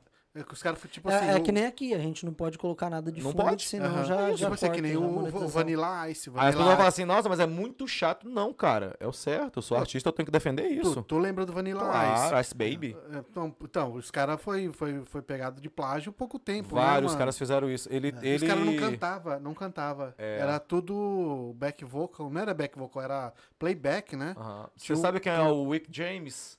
Que cantava... ah, She's American Girl. Sabe? Acho que, não- acho que tem uma. Tem, é, tanto Claudinho Bochecha, uma galera pegou o remix da base dele. É, que é Justice, um MC Hammer. Aham. É isso. Ah. É a base do Rick Jo- Jo- é, James. É a base A Acho dele. que galera meio que copiava e colava e jogava outra coisa em Cara, cima, não na é cara isso? dura, na cara dura. Mano, mas acho que até hoje ainda o pessoal acaba pegando. Faz. Hoje, hoje o colagem, É. a, a galera pegar e fazer esse tipo de, de colagem assim, existe, mas hoje, tipo, tem empresas. Ah, esses dias agora mesmo eu tenho um projeto que a gente subiu. é, eu- subi uma música, na verdade. Ai, não lembro o nome da banda agora, cara. E eu consegui os direitos autorais pra fazer a remix dessa banda e tá no Spotify oficial da banda. Caraca, É uma banda antiga muito grande. Eu fiz um remix da música. Que massa. Aham. E, e foi, mas as empresas faz esse, você paga um pouquinho mais, eles Aham. correm atrás de toda a papelada. Ô, mano, mas aí deixa eu te perguntar.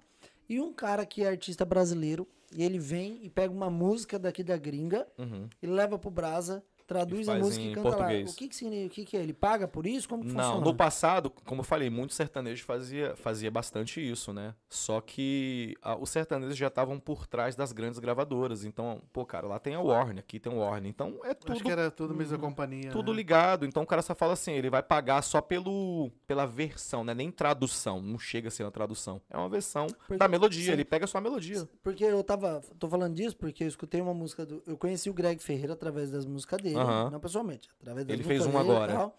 E aí conheci a música dele ali. E eu, na minha cabeça, achei que era dele.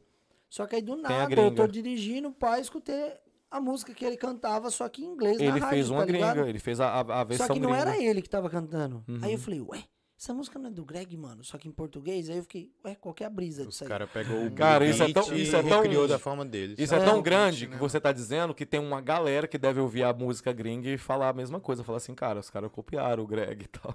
É, mas aí eu fiquei na É. cabeça ao contrário. Eu falei, mano, eu acho que ele É, Pegou, você tem uma galera que é mais, mais lenta. mas quando você pega esse beat, você, você sobe ele pra uma plataforma. Não, plataforma o beat não mesmo não. Não pode reconhecer Não, o beat não mesmo não. Ah, o beat não é Só mesmo. a melodia. a melodia. Recentemente. Só pegou a melodia, só o Não, flow. a letra. Só o flow. A letra era a mesma, só que em inglês. É. Aí eu falei, Caraca. oxi, É traduzir ao pé da letra, eu nunca parei pra mano, é a atenção. letra. É? Eu falei, eu Ah, escutei então ela ele na foi muito rádio. além. Aí eu falei, caraca, velho, como foi assim? escancarado. Não, ele foi muito além. Ou Vanilla Ice. É. Pra ter noção, recentemente, com a morte do Pop Smoke, ele pegou um beat free na internet do, do Sidoca, canta trap no Brasil, e, tipo, colocou num álbum. E quando, essa, quando o álbum fez barulho devido à morte, mas quando chegou no Brasil, todo mundo falava, o cara copiou o Sidoca. É. E o. Sidoca teve que se pronunciar, falando, Teve é um beat free de É um internet, caras que qualquer um usa, mas a música, devido a direitos autorais, tem que ter a assinatura de quem fez o beat. Esse Smoke Entendeu? também, ele pegou a, a Billie Jean do Michael Jackson e fez uma Tem uma um baita remix. versão de Billie Sim. Jean com Que versão. Eu, O Pop algo- Smoke. Não, Tipo, na os verdade caras é fizeram. ele, né? Mas alguém fez, eu não sei quem fez. É, Tem a música do Pop Smoke, eles Aham. pegaram Billie Jean do Michael Aham. Jackson e fizeram tipo um mashup. E ficou tipo. O cara tá ganhando dinheiro até morto. Não, Ele não ele, para. ele, Ele não para. Esse álbum dele, assim que ele morreu, quem ficou responsável e, tipo, uma grande inspiração dele foi o 50 Cent. O Aham. 50 E Cent ele tomou, tá mais estourado agora. tomou conta do álbum dele Exato. Tá todinho. zoando. Mas aí, nesse caso, alguém fica responsável por receber toda essa grana de Spotify, não sei o quê? É porque funciona? quando você faz esse. ah, Já tá subindo pras lojas digitais, são empresas que tá subindo pra você, cara. Gravadoras. Então, se a gravadora tá subindo, o cara morreu. Quem é o herdeiro do cara?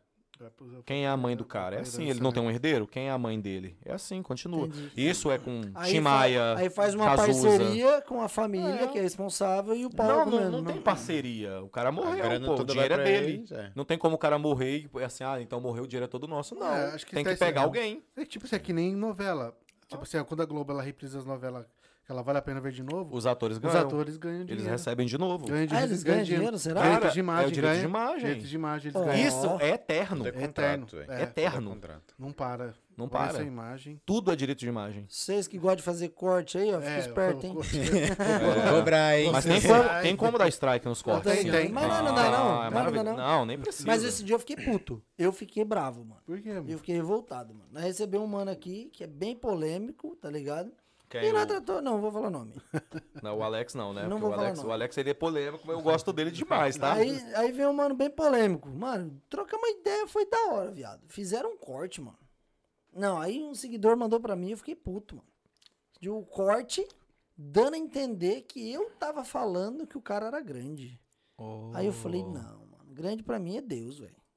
Tá ligado? Aí eu vi aquele bagulho e falei, mano, mas É deixa isso. rolar, tá ligado? Só que eu acho que a galera apela muito nos cortes. Hoje Eles começam a fazer dia- uns cortes que apelam dia Se demais. torna sensacionalista até o, o dizer, né? O, pra- o chama lá do texto. É Lá, o clickbait, mano. o clickbait. É o Nossa, famoso clickbait. mano. ouviu? E o corte foi cabuloso. Tipo assim, pegaram eu falando alguma coisa, tipo, exatamente assim, e fizeram um cor- antes, um corte antes e um depois. Isso é foda. Eu falei, Mas claro. nossa, Ah, é falei pura isso, irresponsabilidade, velho, nem eu lembro. Pura responsabilidade. Não, aí. o pessoal não tá nem não, filho. É. O que eles vêm na cabeça, eles falam. Tu tem algum artista internacional que foi tua inspiração também? Tem vários. A Ush, muito, quando o Ush ainda era garotinho ainda, que eu vi o primeiro, os projetos dele. Cisco. Já ouviram falar no Cisco? Canta Tongue Song e Incomplete. E, cara, eu, eu- cara, eu sou muito antigo. Eu sou da década de 80. O que eu falar aqui, então vocês não... Então Não, eu tenho... O DK vai saber. Mas claro, eu, sou mas nove- claro. eu sou 91, pra mas mim é claro, o primeiro de todos não tem como, é Michael Jackson. Não tem como. Acho que todo moleque da década de 80 é Michael Jackson. Eu vi os Não, clipes o Usher? O criança. Usher foi... Usher, Justin Timberlake, né? E Justin Justin. Bieber também, eu acho Justin ele... Timberlake, ele era do N5. Dele. Cara, né? N-Sync, Backstreet Boys. Uhum. Mas o N-Sync pra mim era o topo do negócio. Era porque os caras dançavam muito, era muito, tá ligado? Se você... veio, veio após o Backstreet Boys? Mesma época, mesmo empresário, mesma empresa, mesmo produtor, tudo mesmo. Caraca. Tudo mesmo. Se fosse hoje pra você classificar, Hum. vamos colocar assim então, vai. Um cantor de funk, homem, uma cantora de funk, mulher. Quem dos dois aí você classifica como os maiores do Brasil? Agora, atualmente, na minha humilde opinião, eu acho o Kevin Chris, porque ele é um cara que ele revolucionou, ele diferenciou o mercado, ele veio forte no 150, ele não é o criador, mas ele tem uma leveza e uma facilidade pra criar melodia em 150 BPM, Sabe que ele fez que a parece que melodia? você tá ouvindo e não tá em 150. Teve uma melodia dele que ele fez gravando no celular, cara. É, várias. E ele era DJ do G15. G15. Sabe quem é? o Meu pau te ama. Uhum, né? Ele era DJ dele e se tornou o artista. Caraca, que Então, pra mim, na minha opinião, o grande artista, sim. Kevin o Chris. Kevin Chris, porque, cara, pelo que ele revolucionou mesmo. Ele Uhum. veio com um negócio muito forte. Eu acho legal as melodias dele. As letras dele são bem contagiantes. Inclusive, tá sempre nos meus shows. Eu gosto de cantar bastante as músicas dele. Mulher, Hum, sem dúvida, ama, né? Anitta. Tá. Sem dúvida, não tem como. Mas ela tá no pop, mas do funk, se eu for classificar só funk, eu não tenho. Sério? Não, só funk eu não tenho. Mulher, não. E sertanejo?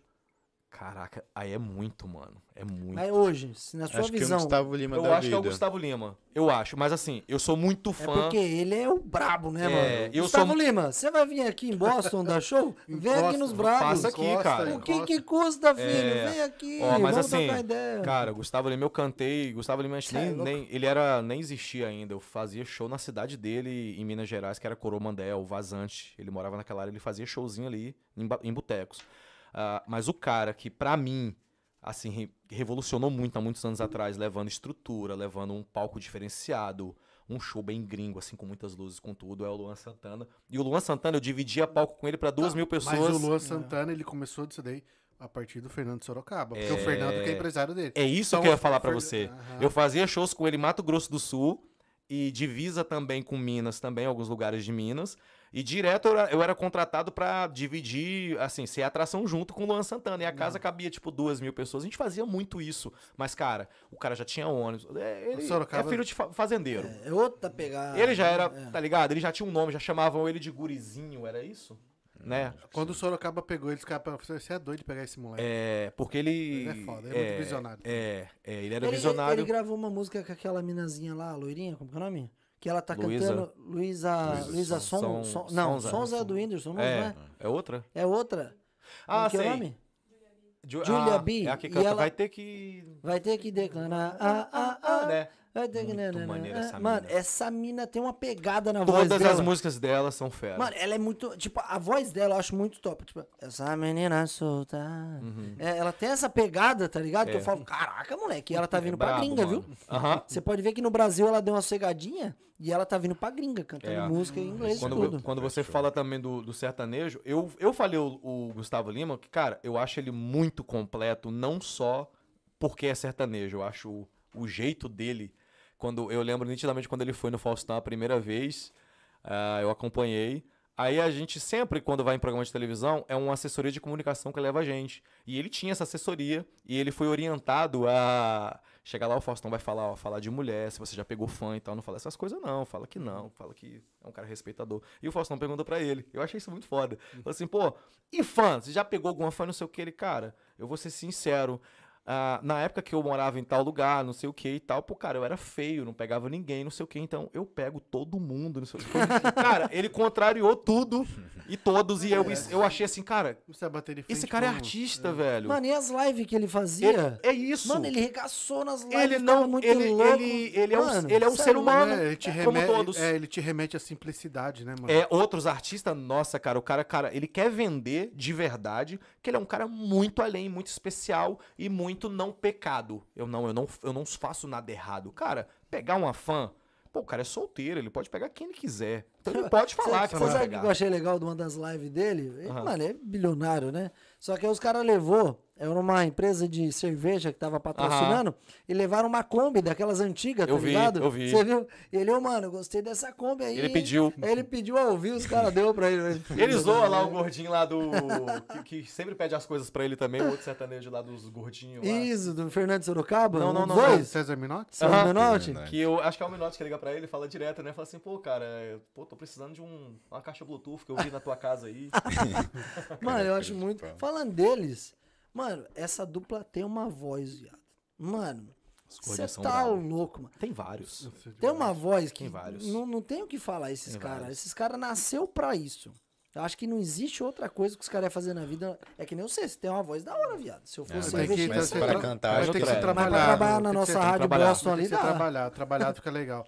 Porque, Pegando esse gancho aí de voz, Hum. cara, ah, querendo ou não, a gente sabe que tem vários, can- vários cantores de, de, de funk, seja de outra parte de, de, de música também, que o cara não canta nada, mas chega no estúdio, o estúdio transforma a voz da pessoa. Hoje, né, mano? 100%. Hoje é tudo Hoje assim. em dia, acho que devido ao autotune, Autotune, o ajuste é, de voz, o qualquer um Melodyne, que é afinador. Você Cara, pegar o tipo assim, MC da rima lá, misericórdia assim, a voz dele Tipo assim, original. o cara não canta. MC da Não. rima, né? Não tem que. Aham. É o nome dele, né? Eu falo, não tem problema não.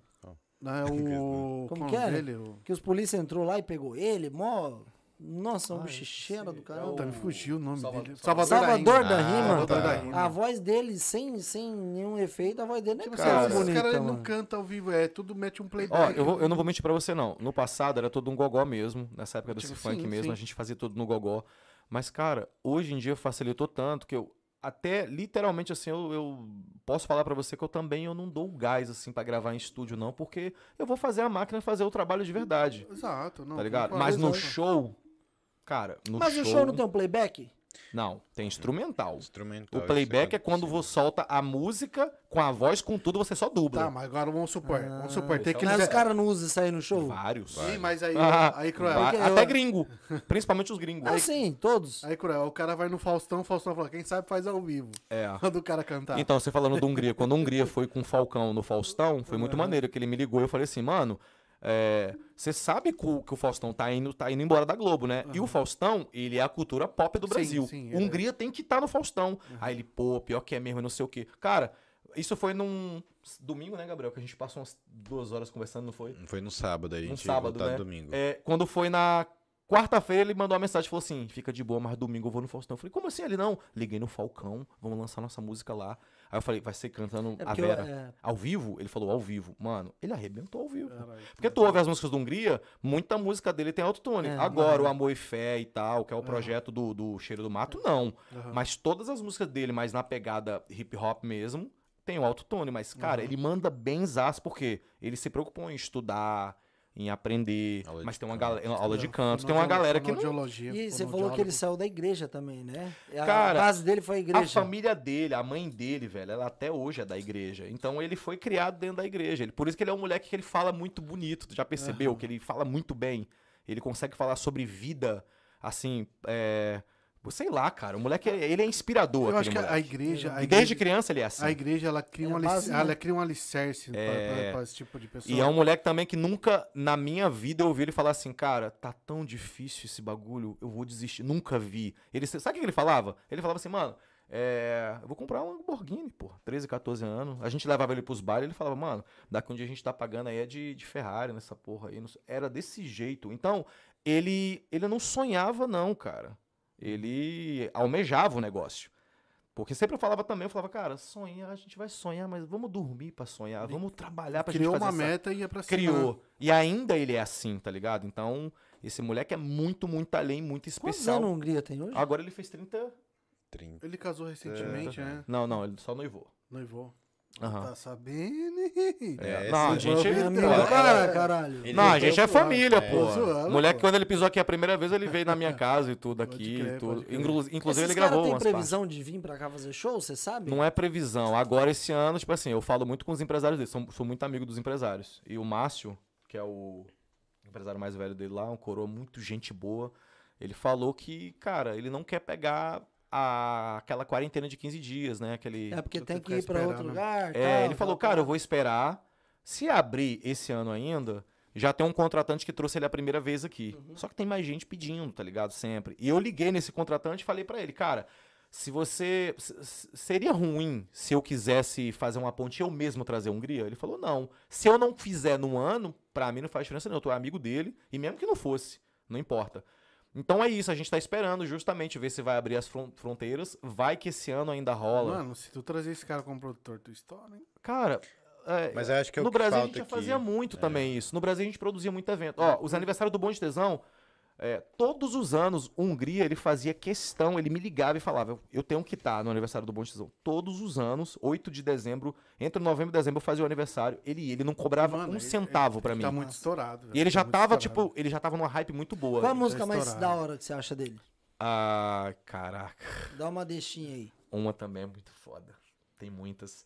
Mais uma que você acha. Agora, atualmente, eu gosto de Lembranças, que foi aquele que estourou. Lembrei daquela sexta-feira. Eu gosto dessa. Pé descalço e poeira. É, a gente toca no show ela. andava A gente, é, a gente toca ela no show. E eu E gosto de Insônia. Eu canto Insônia. É, eu curti, Perdi o sono outra vez com tribo. Eu gosto dessa.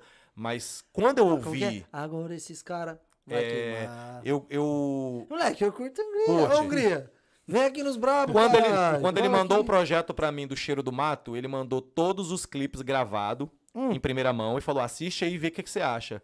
E ouve, ouve com a tua mulher. Quando eu ouvi Amor e Fé, É top. Tá quando eu ouvi Amor e Fé, mano, eu, tipo assim, eu não parei de me arrepiar, porque foi algo muito revolucionário na minha mente. A melodia, o violino, o jeito dele cantar sem afinador, quer dizer, sem autotune, Uhum. tá ligado?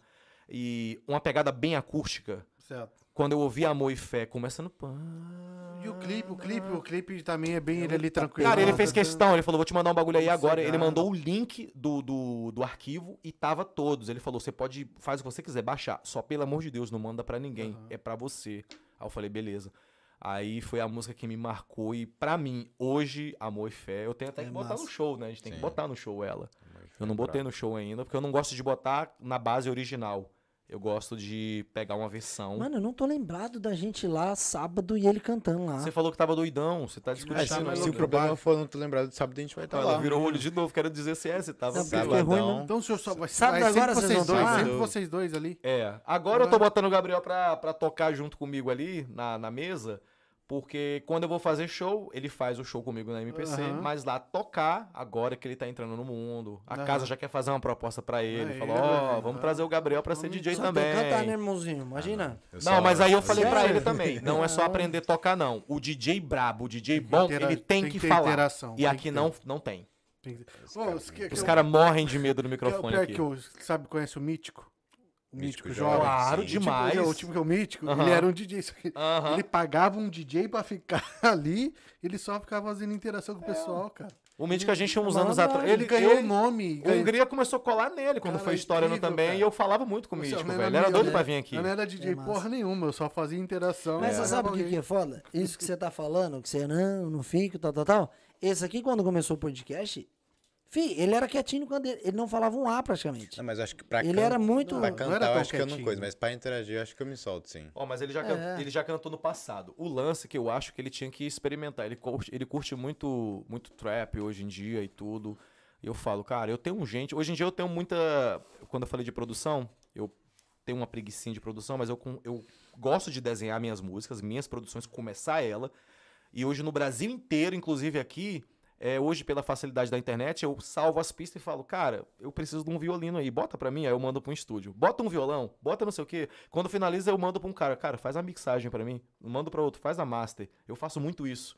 Se caso ele falasse, não, eu quero experimentar, porque o cara tem que escrever e tudo, mas, cara, eu tenho muito cara brabo que escreve. Se ele falar assim, ah, vou experimentar esse trap mais que ele curte muito Matuê, essa vibe, né, bem, bem gringa também. E ele fala inglês, cara. É outra pegada. Eu desenrolo, eu ando, eu trabalho com americano, é diferente, porque ele já consegue fazer um bagulho, subir num palco e cantar em inglês. Talvez o que eu tô almejando de fazer o projeto em espanhol e inglês é ele, ele nem sabe. Mano, se você pegar essas músicas. que Talvez tá eu que vou aí, ser o DJ dele. Ele pegar essas músicas da hype que tá to- estourando no Brasil, cantar aqui, você tá maluco. É. Tem uma versão do. Você faz letra também ou você tem uns meninos Não, que eu fazem? produzo tudo, produzo, eu faço Aí, tudo, vamos faço inventar uma letra músicas. dos Brabos podcast. A gente conversou A gente sobre conversou isso. sobre isso. E acabou faz. Que. A gente faz, e eu também envolvo meus Mas é, tipo, compositores seria- também, seria pô, massa, fica melhor mano. Ainda. antes de iniciar o programa, né, mano? Tem um negócio. É porque a gente tem a e tal, introdução ali de introdução. cinco minutinhos. E isso E é legal porque é vocês podem tocar ali. tranquilo, porque não reter direitos autorais, É a música. Vai de vocês. só de vocês. Eu não falo é- inglês, não, mas quando me pediram pra fazer uma música aqui, cara, os caras falaram alguma coisa de, de Tause. Eu não sei o que, que é Tause, mas é isso que a gente cobra. Os caras ficaram até abrindo. Thousand. Ô, foi pra gente conhecer, valeu. obrigado aí, Valeu, a live acabou o podcast. Os caras olhando que eu falei, não, porque eu não entendo inglês, mas eu falei, tipo, eu não sei se é Tause, como que funciona, mas é dois ou três Tause, alguma coisa. Ô, O maluco até abriu o olho, John. Mud. Vamos fazer. Vamos fazer, vamos inventar Viram, viram um jinglezinho. Porque Eu fiz pro Casilhas, eu falei que eu fiz pro a intra- A Casilhas. introdução de cinco minutinhos. Quanto tempo dura uma, uma letra mais ou menos ali? Ah, cara, não. A música comercial, principalmente pra rádio tudo, é dois minutos e meio. Comercial é dois minutos e meio. Um Porque beat, dá pra mano. gente fazer isso aí. A introdução, em vez de É. ser cinco minutos agora, a gente fazer no tempo da letra. E a gente pode gente mesclar com trap, com funk, com música eletrônica, como Pô, vocês se não quiser quiserem. ver letra, só faz o beat mesmo, mano. Eu vou fazer assim, cara. Me passa as referências que vocês querem, tá ligado? Eu boto o nome de vocês e, pô, fala, fala alguma coisa. Me dá uma referência. Aham, Pega alguma coisa que você já ouviu, Põe um gostou. DK cantando, fica legal. Bora. pode ser. Dá pra botar até vocês falando alguma coisa também em cima. Tipo, vocês fazendo a introdução de vocês, assim, Pode ser antes uma da música, música. uma música meio que papo de entrevista e virou a música também. Dá pra É, fazer. Dá. Vocês conseguem bolar uma parada? O DK Claro, paga, não pô. tem problema não, tem Claro, dinheiro. Claro. Thousand, né? Thousand. O DK? O DK foi embora. Você tá namorando, DK? Porque não é só dinheiro que a gente absorve, não. X-Vídeos. Isso aqui é uma live de família. Só no né? dado. Já avisei Um você. Sei mais já, já, um homem de família muito ousado. já avisei você que isso aqui é uma live de família. já zerei. Já É isso. Ó, mandaram aqui, ó. Hello, friends, os brabos. Team Nine. Quem é essa pessoa daí, ó? Ok. Team Nine. Ah, Shimu. Shimu. É que eu falo Timo porque a gente tá na gringa, tem que falar Timo. Mano, eu né? vi uma pergunta que o cara mandou. O, Faz aí. O, Cruel, você acha que o funk melody volta? Cara, na minha opinião, ele nunca acabou. As pessoas que não querem ouvir ele.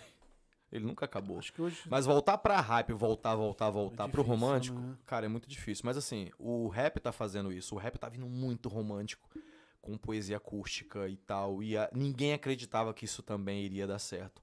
Então, alguém tem que começar essa parada Mas aí. o pra- rap também, o rap ele deu uma transformação. Mudou um Ele pouco também, como funk, a gente era transformou. acostumado com racionais, tudo aquela aquela Protesto, protesto, blá blá. blá. Mas, crer. cara, isso aí não vou te falar de verdade. Eu adoro, eu gosto de ouvir esses antigos. O cara que vai fazer um de protesto hoje, eu falo, não, protesto não. Vamos- O cara querer militar, né? É, militar hoje Ele- não. Eles Vamos falar. um hype, mas ultimamente o, que, É. o comercial tá falando mais alto. Vamos falar de. Vamos falar de, de, de, de amor, sim. Vamos falar de. Pode falar de ostentação também. Tem muito moleque que sonha nas músicas.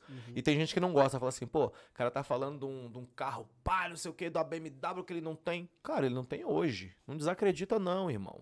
Que eu, eu sou prova viva que eu, tra- eu, eu trabalhei do lado de um garoto que também falava de BMW e hoje ele tem mais que BMW. Então, deixa o cara falar Mas o que ele aqui, quiser. hoje é aquele negócio, né, É, Cruel? bem isso mesmo. Depende a música que você lança. Uma letrinha básica ali, tu explode, bicho. É isso. É- Explode, mano. isso é perigoso. Eu tô com um artista. Agora eu sou empresário de um artista no Brasil que. O Hungria eu não cheguei a ser empresário. A gente chegou a ter um contrato antes de vir pra cá. Minha mulher cuidava da minha carreira e a gente já ia, pô, vamos assinar com a Hungria e tal. Vamos fazer um negócio. E acabou que a gente veio pra cá. Mas a primeira vez, de verdade, eu produzi várias pessoas, mas a primeira vez, mesmo distante, eu peguei um garoto que um amigo indicou, eu vi o trabalho dele na internet, o nome dele é Felt. E o moleque, cara, o seu Jorge seguiu ele, pra você ter ideia. Tanto que o moleque é brabo, tá ligado? E Você vê que o nome do podcast tá em tudo que é lugar. Né? Tá todo lugar, tá todo lugar. E esse lance de, ah, ah, de desse trabalho de, de música, de, do, do melody, do romântico, eu quero fazer de uma forma com esse moleque, justamente isso que você perguntou, ah, mesclar, misturar, fazer algo também que tipo assim, cara, sei lá, que seja diferente. Não termine sei- só um ritmo, É, sabe? eu acho Pode que também ser vários. não consegue, também não dá pra fugir muito não da dá hype, pra né, mano? fugir, Você não tem dá. que seguir. É isso que é o negócio isso tá lá aí. em cima, poxa, eu vou fazer algo diferente, sendo que já tem um segmento que tá no top, eu vou É. sair daquilo ali. Tem uma parada que tá dando certo, É. o time que tá É. jogando e ganhando. E não eu tô troca. abusando do quê? Ele é um baita de um compositor. Quando eu fui pegar ele pra trabalhar, é, ele começou, falou, teve interesse e falou assim, pô, vou virar produtor musical. Eu falei, perfeito, adorei. O cara, quando ele fala que quer virar produtor, ele já compõe, ele facilita muito a vida de qualquer empresário ou qualquer produção, qualquer gravadora. Porque ele já vai vir ma- é, desenhado, martigado com as coisas dele. É isso que a gente trabalha com Felt, entendeu? Mas a gente também não quer fugir muito. Então eu abuso da voz dele, que é um baita de um vozeirão. Recomendo que vocês escutem esse moleque. Dê uma Felt. atenção no Spotify. Felt. É, Felt. Felt. Sexta-feira eu lanço mais uma música dele chamada Daquele Legal. Jeito. Ele é um Felt. moleque muito, muito, Tá, muito. Mano, você, você, a estrutura da música, você tem a letra, tem o beat, tem a melodia. Você monta, você, você leva, depois leva tudo para um estúdio para ser, ser feita. Cada um faz uma música da sua forma. O Felt, ele gosta de fazer. Ele toca violão. O cara que toca violão, ele tem facilidade Ah, pra criar melodia.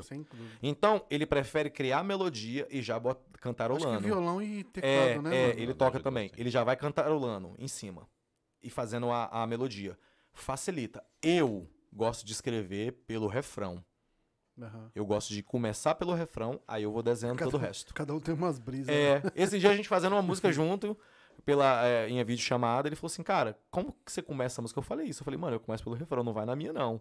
Ninguém começa Cada pelo um tem refrão. um jeito, né, mano? Né? Tem boi. Mas tem aquela brisa mesmo de tipo, eu já vi história de gente que tava dormindo, do nada, veio uma música na cabeça, acordou e já foi escrever o Aconteceu que... comigo aqui. Eu fiz uma música chamada Ela é da Madruga, que eu sonhei, consegui acordar e o celular ficou do lado. Eu fui pro banheiro com o celular e comecei a cantarolar a música.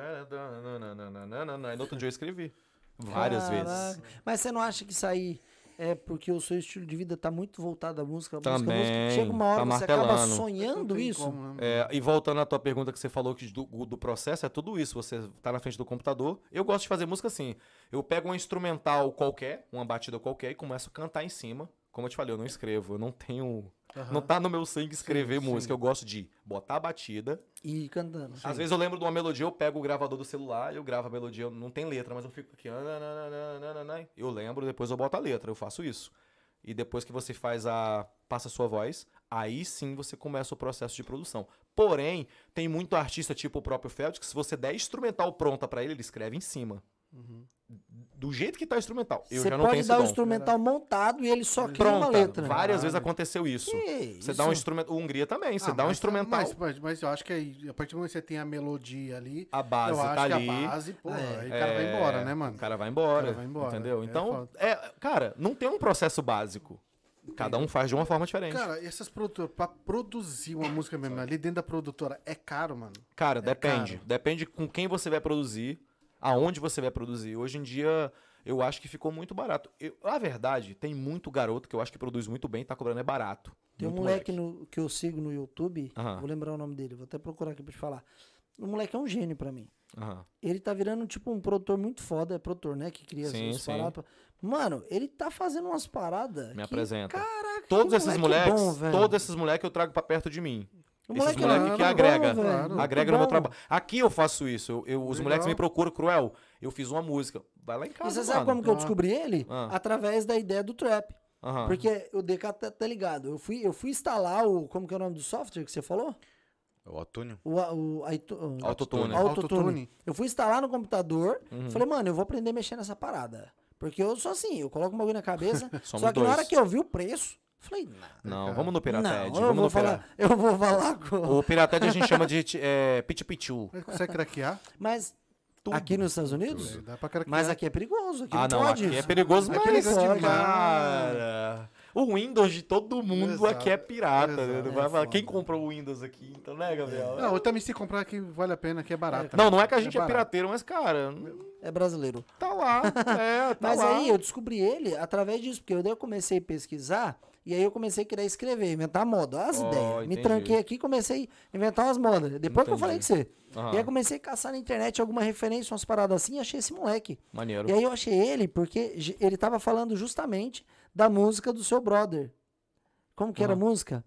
E ele tava fazendo o, a a- o som dele que faz agora. Aham, Tá ligado? aham. E aí ele, mano, olha como que o Hungria faz esse som. Aham. E aí eu falei, oxe, moleque vai copiar o Hungria? E na hora que eu entrei, o moleque fez uma música dele, Uhum. só que usando a mesma pegada do Hungria. É, eu Quando eu aprendi- Tem muito canais assim que, tipo assim, Então. recriando a Esse música. Mano, garoto, moleque então, É muito bom, Esse velho. garoto, então, ele já descobriu a cereja do bolo. Quando eu comecei a ser produtor para aprender a produzir, sem ninguém me ensinar, eu pegava as músicas prontas e, fal- e clonava. Eu falava, eu tenho que aprender a clonar essa, que inclusive eu já ia usar no meu show. Não, e hoje, a ele tá, o- hoje sabe o que ele tá fazendo? Ele tá pegando a galerinha da comunidade dele. Aham. Ele já tem um estúdiozinho na casa dele, o computadorzinho dele, as Aí ele bota paradas, pra gravar. Tá, o e lança. microfoninho. E, aí tá lançando É o que a gente faz aqui. mano. Cruel, mas Mano, o moleque assim, é bom, velho. é difícil, mas hoje você tem tudo na mão, querendo ou não. Tem. Eu falei A- pra você que A por, tecnologia tá por muito que, que eu vou fazer força a cantar extremamente afinado, sendo que eu vou no Porque computador e imagina afino? antigamente, o trampo que você não, que você não sofria pra produzir. Mano, não vou, não vou falar disso, Tem não. como, é mano. Hoje, em triste. dia- hoje em É dia é tão simples ter um cara que, Sim, que só cara. A gente masteriza tem um pra cara tudo. pra tudo. A gente Sim, tem um cara pra pra tudo. tudo, pra Até você tudo. fala, mano, eu não quero produzir. Tem um cara pra produzir. Ah, não gostei. Eu vou mandar pra outro produtor o que você começou e vou terminar com outro. Ô, esse mês aqui é o mês dos artistas, sabia? Ó. Porque, ó, a gente tá trazendo você, que é Aham. artista, cantor, compositor, everything. E como que é o nome do baby daquele louvor lá que o, o Degman vai vir aqui? Que bombou no Brasil. Você manja de, de, de, de música evangélica? Ah, pouquíssimo. Ah, mas Mas esse, é, esse é eu da, conheço romanos. Esse é da nossa época. É. É, que Mais católico. cresça, que eu diminua. Sim, não sei O- quem canta. O cantor Sim, dele vai sim. vir aqui, que acho que é na última semana, ou na Maneiro. penúltima semana desse mês. Maneiro. Ele completou 10 anos desse álbum. E ele tá morando aqui nos Estados Unidos. E por coincidência, a gente tá frequentando a mesma igreja que ele e tal. Uhum. E, mano, eu sempre cantei esse hino desde moleque nas igrejas, assembleia no Show, nato. Show. Né? E aí, quando ele lançou o álbum de 10 anos, eu tinha ele no Instagram, mas nem sabia que era ele que cantava. Olha que doideira, porque ele Caraca, chegou aqui, ele ficou no velho. cantinho dele, tá ligado? Ele tá aí, aqui, então. Tá aqui. Aí na hora que eu olhei, eu falei pra Jesse, não, mano, é esse cara que canta música. Cara, eu cantei Show muito essa música na bola. igreja. E aí a gente conseguiu Cara, trazer ele aqui esse mês. Incrivelmente, eu conheci uma pancada de artista que também tá aqui, ou tá na Flórida, mas tem muitos aqui. Tem muita muito, gente. Tem, tem um cara que A ele é muito na Flórida, né? É, tem um cara que eu conheci ele no Brasil e tinha muito nome no Brasil. E ele era braço direito do Malboro. Quando eu descobri que ele mora aqui há mais de 10 anos, o Malboro falou assim: não, um belo dia eu fui e ele ficou. Há 10 anos atrás eu falei, caraca, É cara. muito E era, isso. ele era produtor e tudo do Malboro também. Então tem uma galera que faz isso e a gente nem sabe. É, e a galera Entendeu? às vezes tá tudo Eu vim pra cá, eu, não qui- eu quis começar do zero tudo, mas eu não quis me esconder. Eu falei, ah, cara, eu vou continuar o legado do negócio. Eu sei fazer E tu, isso. Gaba, tá curtindo essa, essa vibe aí de, de fazer som durante a noite? Cara, eu Tá gosto pra caramba, velho. Tipo assim, agora que meu pai tá me ensinando a fazer mais pra tocar performance além de estar tocando com ele Uhum. ali e tudo, é bem maneiro. Vai transformando isso aí em serviço, trabalho mesmo, ou só hobby? Tem que transformar. Transformar. A É, gente é tem. bom, cara, porque, tipo, desde que normalizou tudo, posso falar pra você que se a gente teve um final de semana em casa, foi muito. Que todos os finais de semana a gente. Massa. Fala a verdade, na pandemia também a gente massa. não ficou tão É. parado, né? A gente fez, massa. fez Teve uma muita coisa coisa. ou outra. Porra, tu tem um. A gente tu, é meio tu maluco. tem um, um computador do lado, cara. É. Que era teu pai. Pra... A gente fez tá muita maluco. coisa. Mas, mas é da hora, né? Porque você parar pra analisar, por exemplo, você tem a base, né? Que são duas gerações diferentes. Diferentes. Né? Mas é uma geração que já tem a base, que já tem o conhecimento, que já fez o que tinha que fazer e agora tá passando todo esse conhecimento pra um cara É. e que de repente esse cara pode ser um Por isso que eu tô falando, eu, eu, eu quero que ele absorva isso. Às vezes o que eu tô, de novo, almejando fazer é ele, ele nem sabe, ele nem se descobriu ainda. É. Tá ligado? Então, ah, tem muita gente que fala bem assim: ah, não, cara, eu- tem muito moleque talentoso que fala assim, cara, eu faço por amor e tal. Eu que- cara, eu também faço. Pior que tu não pode é- parar, né, velho? é. Tu não pode parar no Cara, tempo, velho. Caraca, eu amo palco, mano.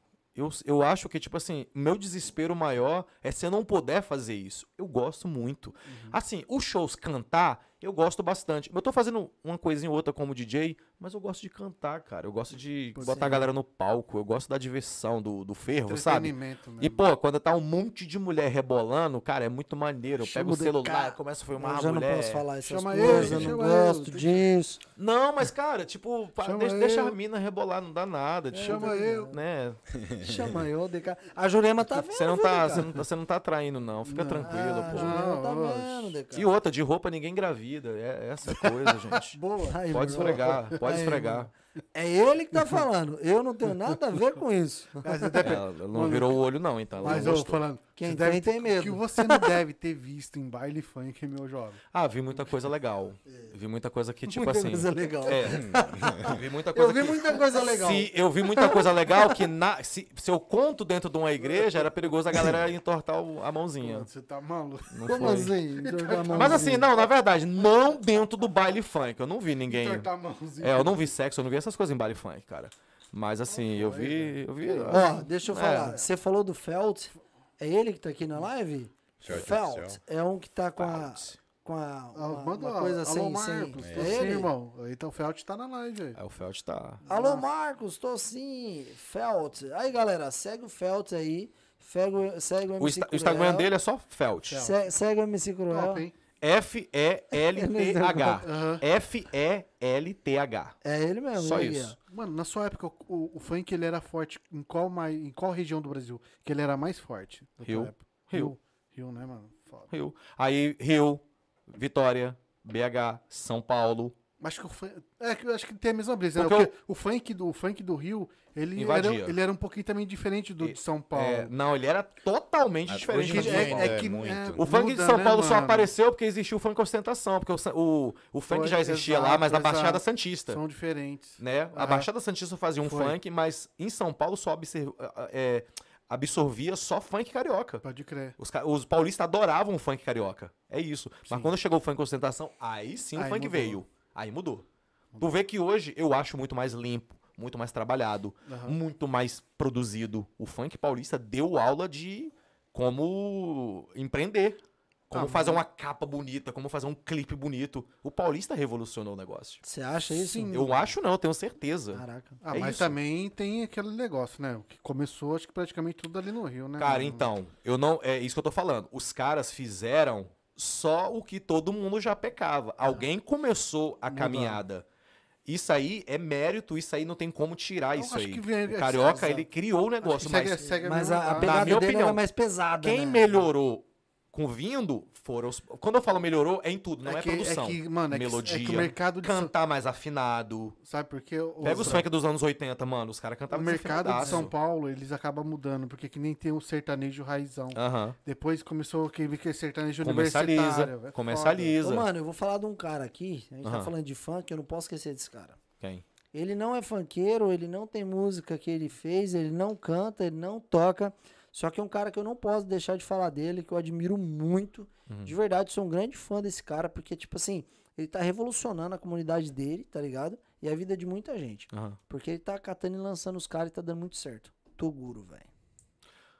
Cara, o Toguro é o, é o o da Toguro- academia. O Toguro é o, brabo. o Maromba. O Maromba. Ele, Ele é tá brabo. sendo um grande investidor Cara, vida dos ele tá caras. é bom, investindo, né? ele tá investindo em tudo e todos. Ele é foda. Ele, Ele é na verdade, o Toguro ele investe em. Eu, eu vejo assim. Ele é investidor de sonhos.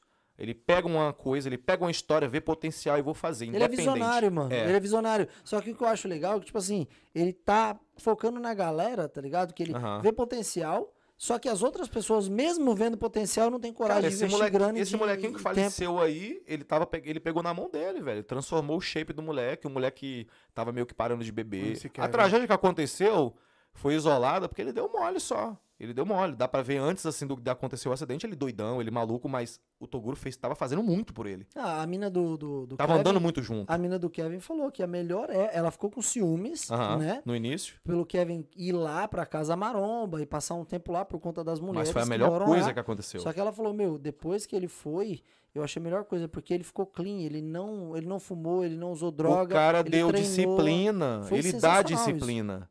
É, o cara, tipo assim, é, é julgado também. As pessoas julgam o cara sem nem conhecer o cara, mas ele alinha a vida da molecada, É, velho. mano, Celo, pra Esse é mim, o papel dele. Pra mim, o Toguro é brabo. Principalmente quem Eu- acompanha a história dele Não sei se desde você, o é, YouTube, você é amigo dele, começo, tá mas eu ligado? queria ser amigo dele. Ele, Tá maluco. eu queria ser amigo dele. Tem um mano, Esses caras têm muito a agregar na nossa é, vida. mas tem um parceiro que é o Carlos Dias, tá ligado? Aham. E ele vai lá na casa do Toguro, na casa Maromba, treinar os caras. E Maneiro. ele que tava trein... ele é o treinador oficial do MC. Ah, meu Deus, um que tem uma vozona bem rouca, assim, que vai lá e tal, tem a tatuagem no peito, assim. Eu vou Vixe, lembrar o Maria. nome dele. Voz rouca. MC. Caramba. É, deixa eu achar ele aqui no O Instagram. Kevin que tinha uma voz roucona. É, Não. O, w, o WM também tem uma vozinha mais rouca. É o WM. WN. É o- Não, não é ele. Quer ver, ó? Pera aí. WM tem voz grossa também, não sei quem é. Deixa eu ver aqui, ó. É, o WM tem uma voz. Ô, ô, só coisa que o. o Cruel, o H7DRX. Você ó, fala pro Cruel mandar um salve pra mim, por favor. Big fã dele. Acho que é aqui do Japão o cara tá, mano. Ah, salve. é o Hydra, tá ligado? É, Ah, aí, Rapaziada, moleque. Lá do. Japão? É, o cara. Lá do que Japão, pô. Maneiro, Um salve maneiro. pra ele aí. Pô, cara, satisfação tá imensa, ó. Tudo de maravilhoso pra vocês. Saúde pra você e tua família, mano. MC Lan. Ah, MC. Lan. Aqui, ó. A foto do. Caio com o MC Lan e o Toguro junto aí, Quem, ó. qual foi que se Show, converteu? show. Foi o Lan. Show demais, Foi o Lan que se mano. converteu? Acho que É. não. Não. Cara, teve um, um que, tava, que era bem estourado. se Caião, converteu forte também. abraço, irmão. Tamo junto. É muito foda. MC lá em brabo. Eu É. tive aqui, eu fiz show com ele aqui. Se ele teve aqui. Gente boa, gente boa. É, isso aqui é. Sangue isso bom. aí, eu dei até uma mano. camisa, Cruel BT pra ele e tal. Ele, pô, mó satisfação. Bem humilde, bem pé no chão. Gostei dele. Olha que da hora, eu gostei. A e, e outra, a gente, só voltando nessa do Toguro. A casa dele é cheia de grafite, Aham. né? E os grafites dele é tudo motivacional. Olha o que tá escrito lá, ó. Lê aí pra galera. Ah, eu sou ceguinho. Aprenda, Microfone. aprenda a calar a boca dos outros sem ter que abrir a sua. Pesadíssimo. Pode crer. É brabo, Gostei, né? gostei. Top. mano. É brabo demais. Aprenda a calar a boca dos outros sem ter que abrir a sua. Caraca, tem que carregar isso pra vida. Mano, é muito foda, né? Maneiro. Então, Toguro, satisfação, irmão. Satisfação Na imensa. moral, Quero ser véi, teu sou seu amigo, fã, cara. Eu vou, eu vou. Ai, quem estiver fazendo o corte, manda esse pedaço. O Cruel BT quer ser amigo do Toguro. É Ele é brabo, ele é brabo, mano. Ele é brabo. já Hashtag marca, já Minote. Toguro. Minote. Ele é brabo, ele é brabo. Ah, e futuramente vocês têm algum projeto já em vista que vocês estão montando, já estão criando aí? É, como eu te falei, esse ano a gente pegou o garoto pra trabalhar o Felt. Então, o foco desde o início do ano tá sendo ele. Produzir clipe lá no Brasil, lançar música, lancei o EP O dele. Felt, ele tá no Brasil. Tá no Brasil, ele é do Rio de Top, Janeiro. Top. Ele é carioca. E a gente, desde janeiro, primeiro de janeiro, meu foco total foi nele e a gente continuou fazendo nossos shows. Então eu bloqueei, eu parei um pouco os clipes, as músicas. E agora, até o final do ano, eu pretendo voltar. É, tu tá, você tá empresariando ele. Direto, assim, eu tô em contato com ele diariamente, ele tá sempre fazendo música. É, Literalmente hoje, o Felt trabalha pra ele. Aham. Quando eu falo pra ele, é porque a gente paga um salário pra ele pra ele ficar em casa fazendo música, aprendendo a produzir e estudar. Caralho. Ele é um moleque, tipo assim, que ele tem muito potencial e eu vi isso nele. Ele, ele trabalhava numa empresa, que eu não lembro de que que era, mas todo dia ele mandava almoçando e tal. Eu falava, cara, eu preciso do teu tempo, eu preciso de você 24 horas por dia. Mas eu não, eu não quero te abusar de você também sábado e domingo. Eu quero que você tenha vida. E com o trabalho que você tá fazendo aí, eu falei, quanto que você ganha? Foi assim. Certo. Aí a gente foi, fez umas negociações e tal, e ele recebe um saláriozinho pra ficar em casa. Aí eu, eu cochilo toda a produção, todo Ele clipe. fica em casa escrevendo. Produzindo, faz- estudando. produzindo. Estudando. Ele Quantos tá... anos ele tem, mano? Caraca, cara, será que. Me pegou. O Felt, Será que é uns 20. Acho que uns 20, 25. Coloca aí, coloca aí, Fel, Felt, se você Felt, tiver. manda aí sua idade aí. Fala a sua idade. Felt é um moleque, cara, é, de, um- de uma família muito boa.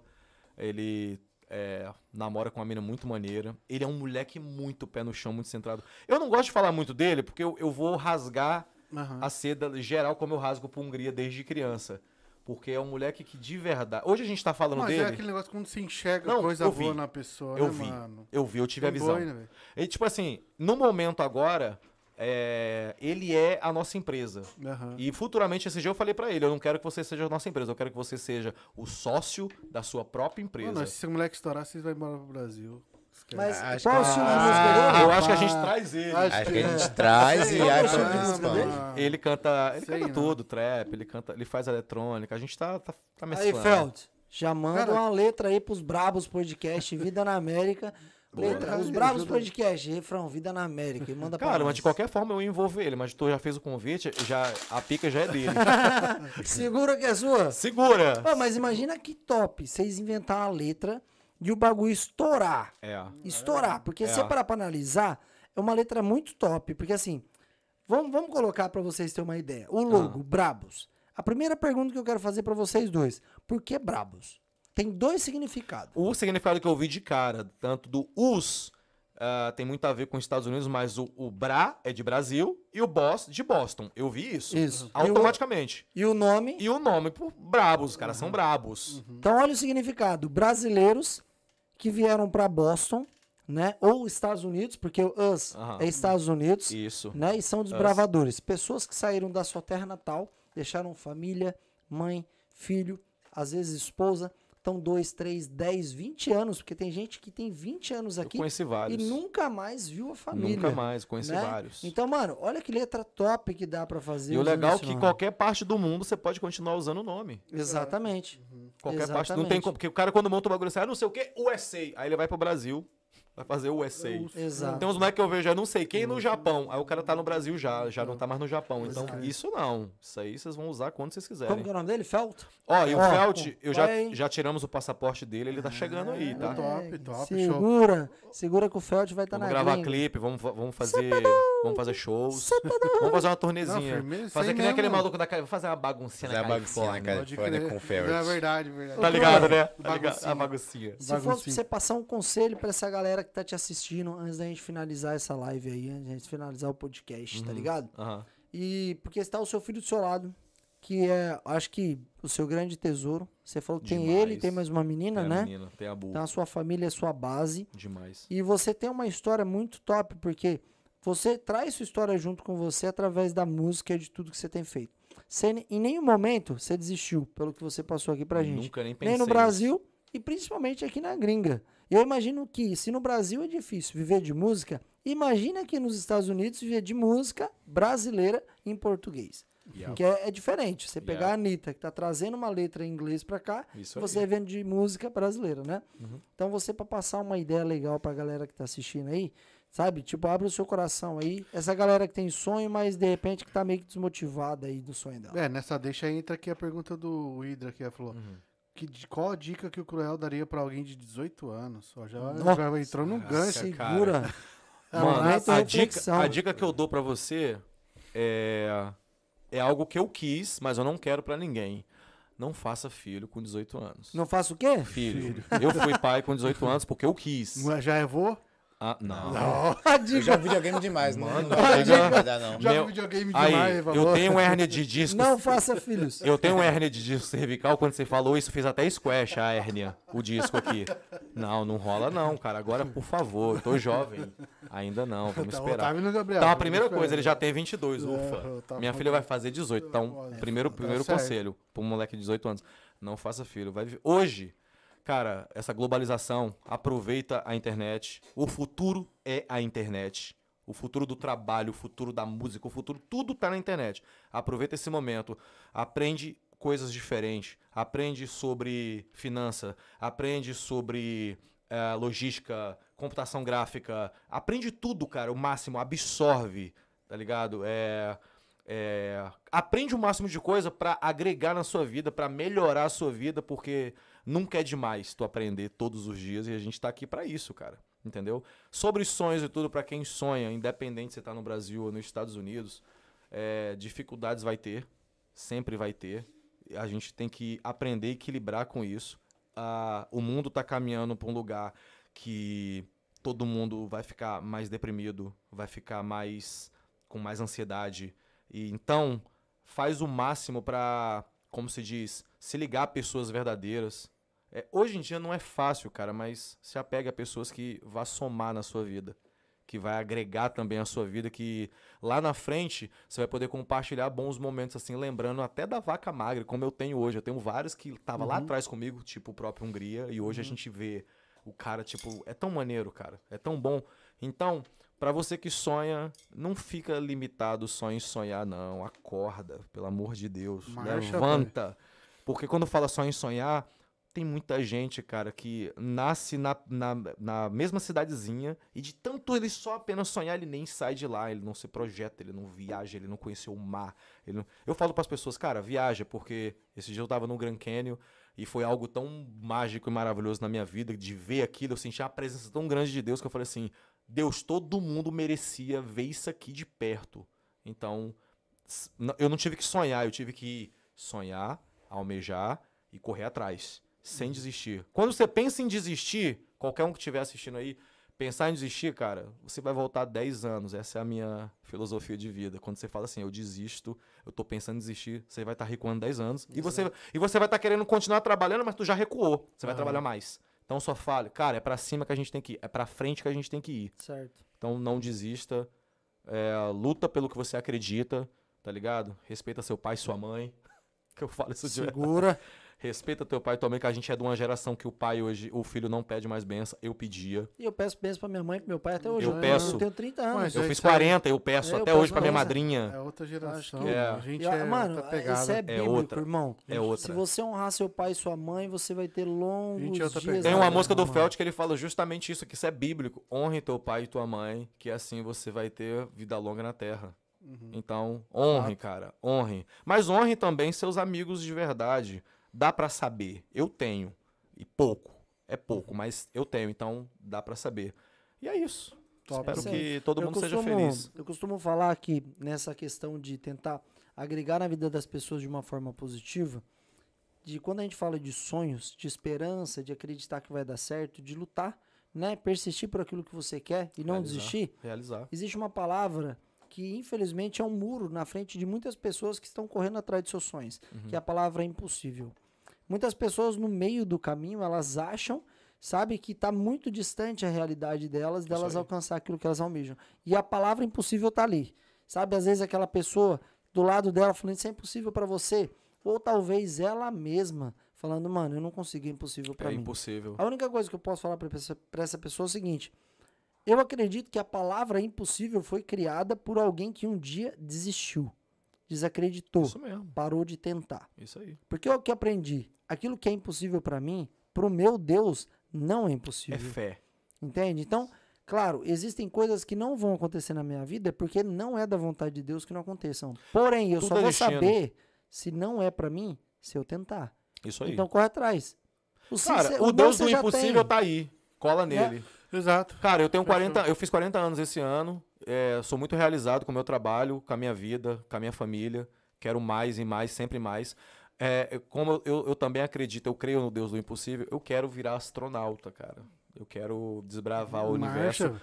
Eu não sei se tá no meu destino, Elon Musk mas eu já tem- escrevi. Eu, eu acredito no poder da palavra, é o que você fala, de bom e de ruim que você traz. Então eu evito falar coisa ruim. tá? Eu já acordo falando bem assim que nada, cara. Eu, Pô, eu quero, sei lá. Eu não, eu não, sabe, eu não tenho essas neuroses de falar assim, não, eu quero ser bilionário. Não, cara.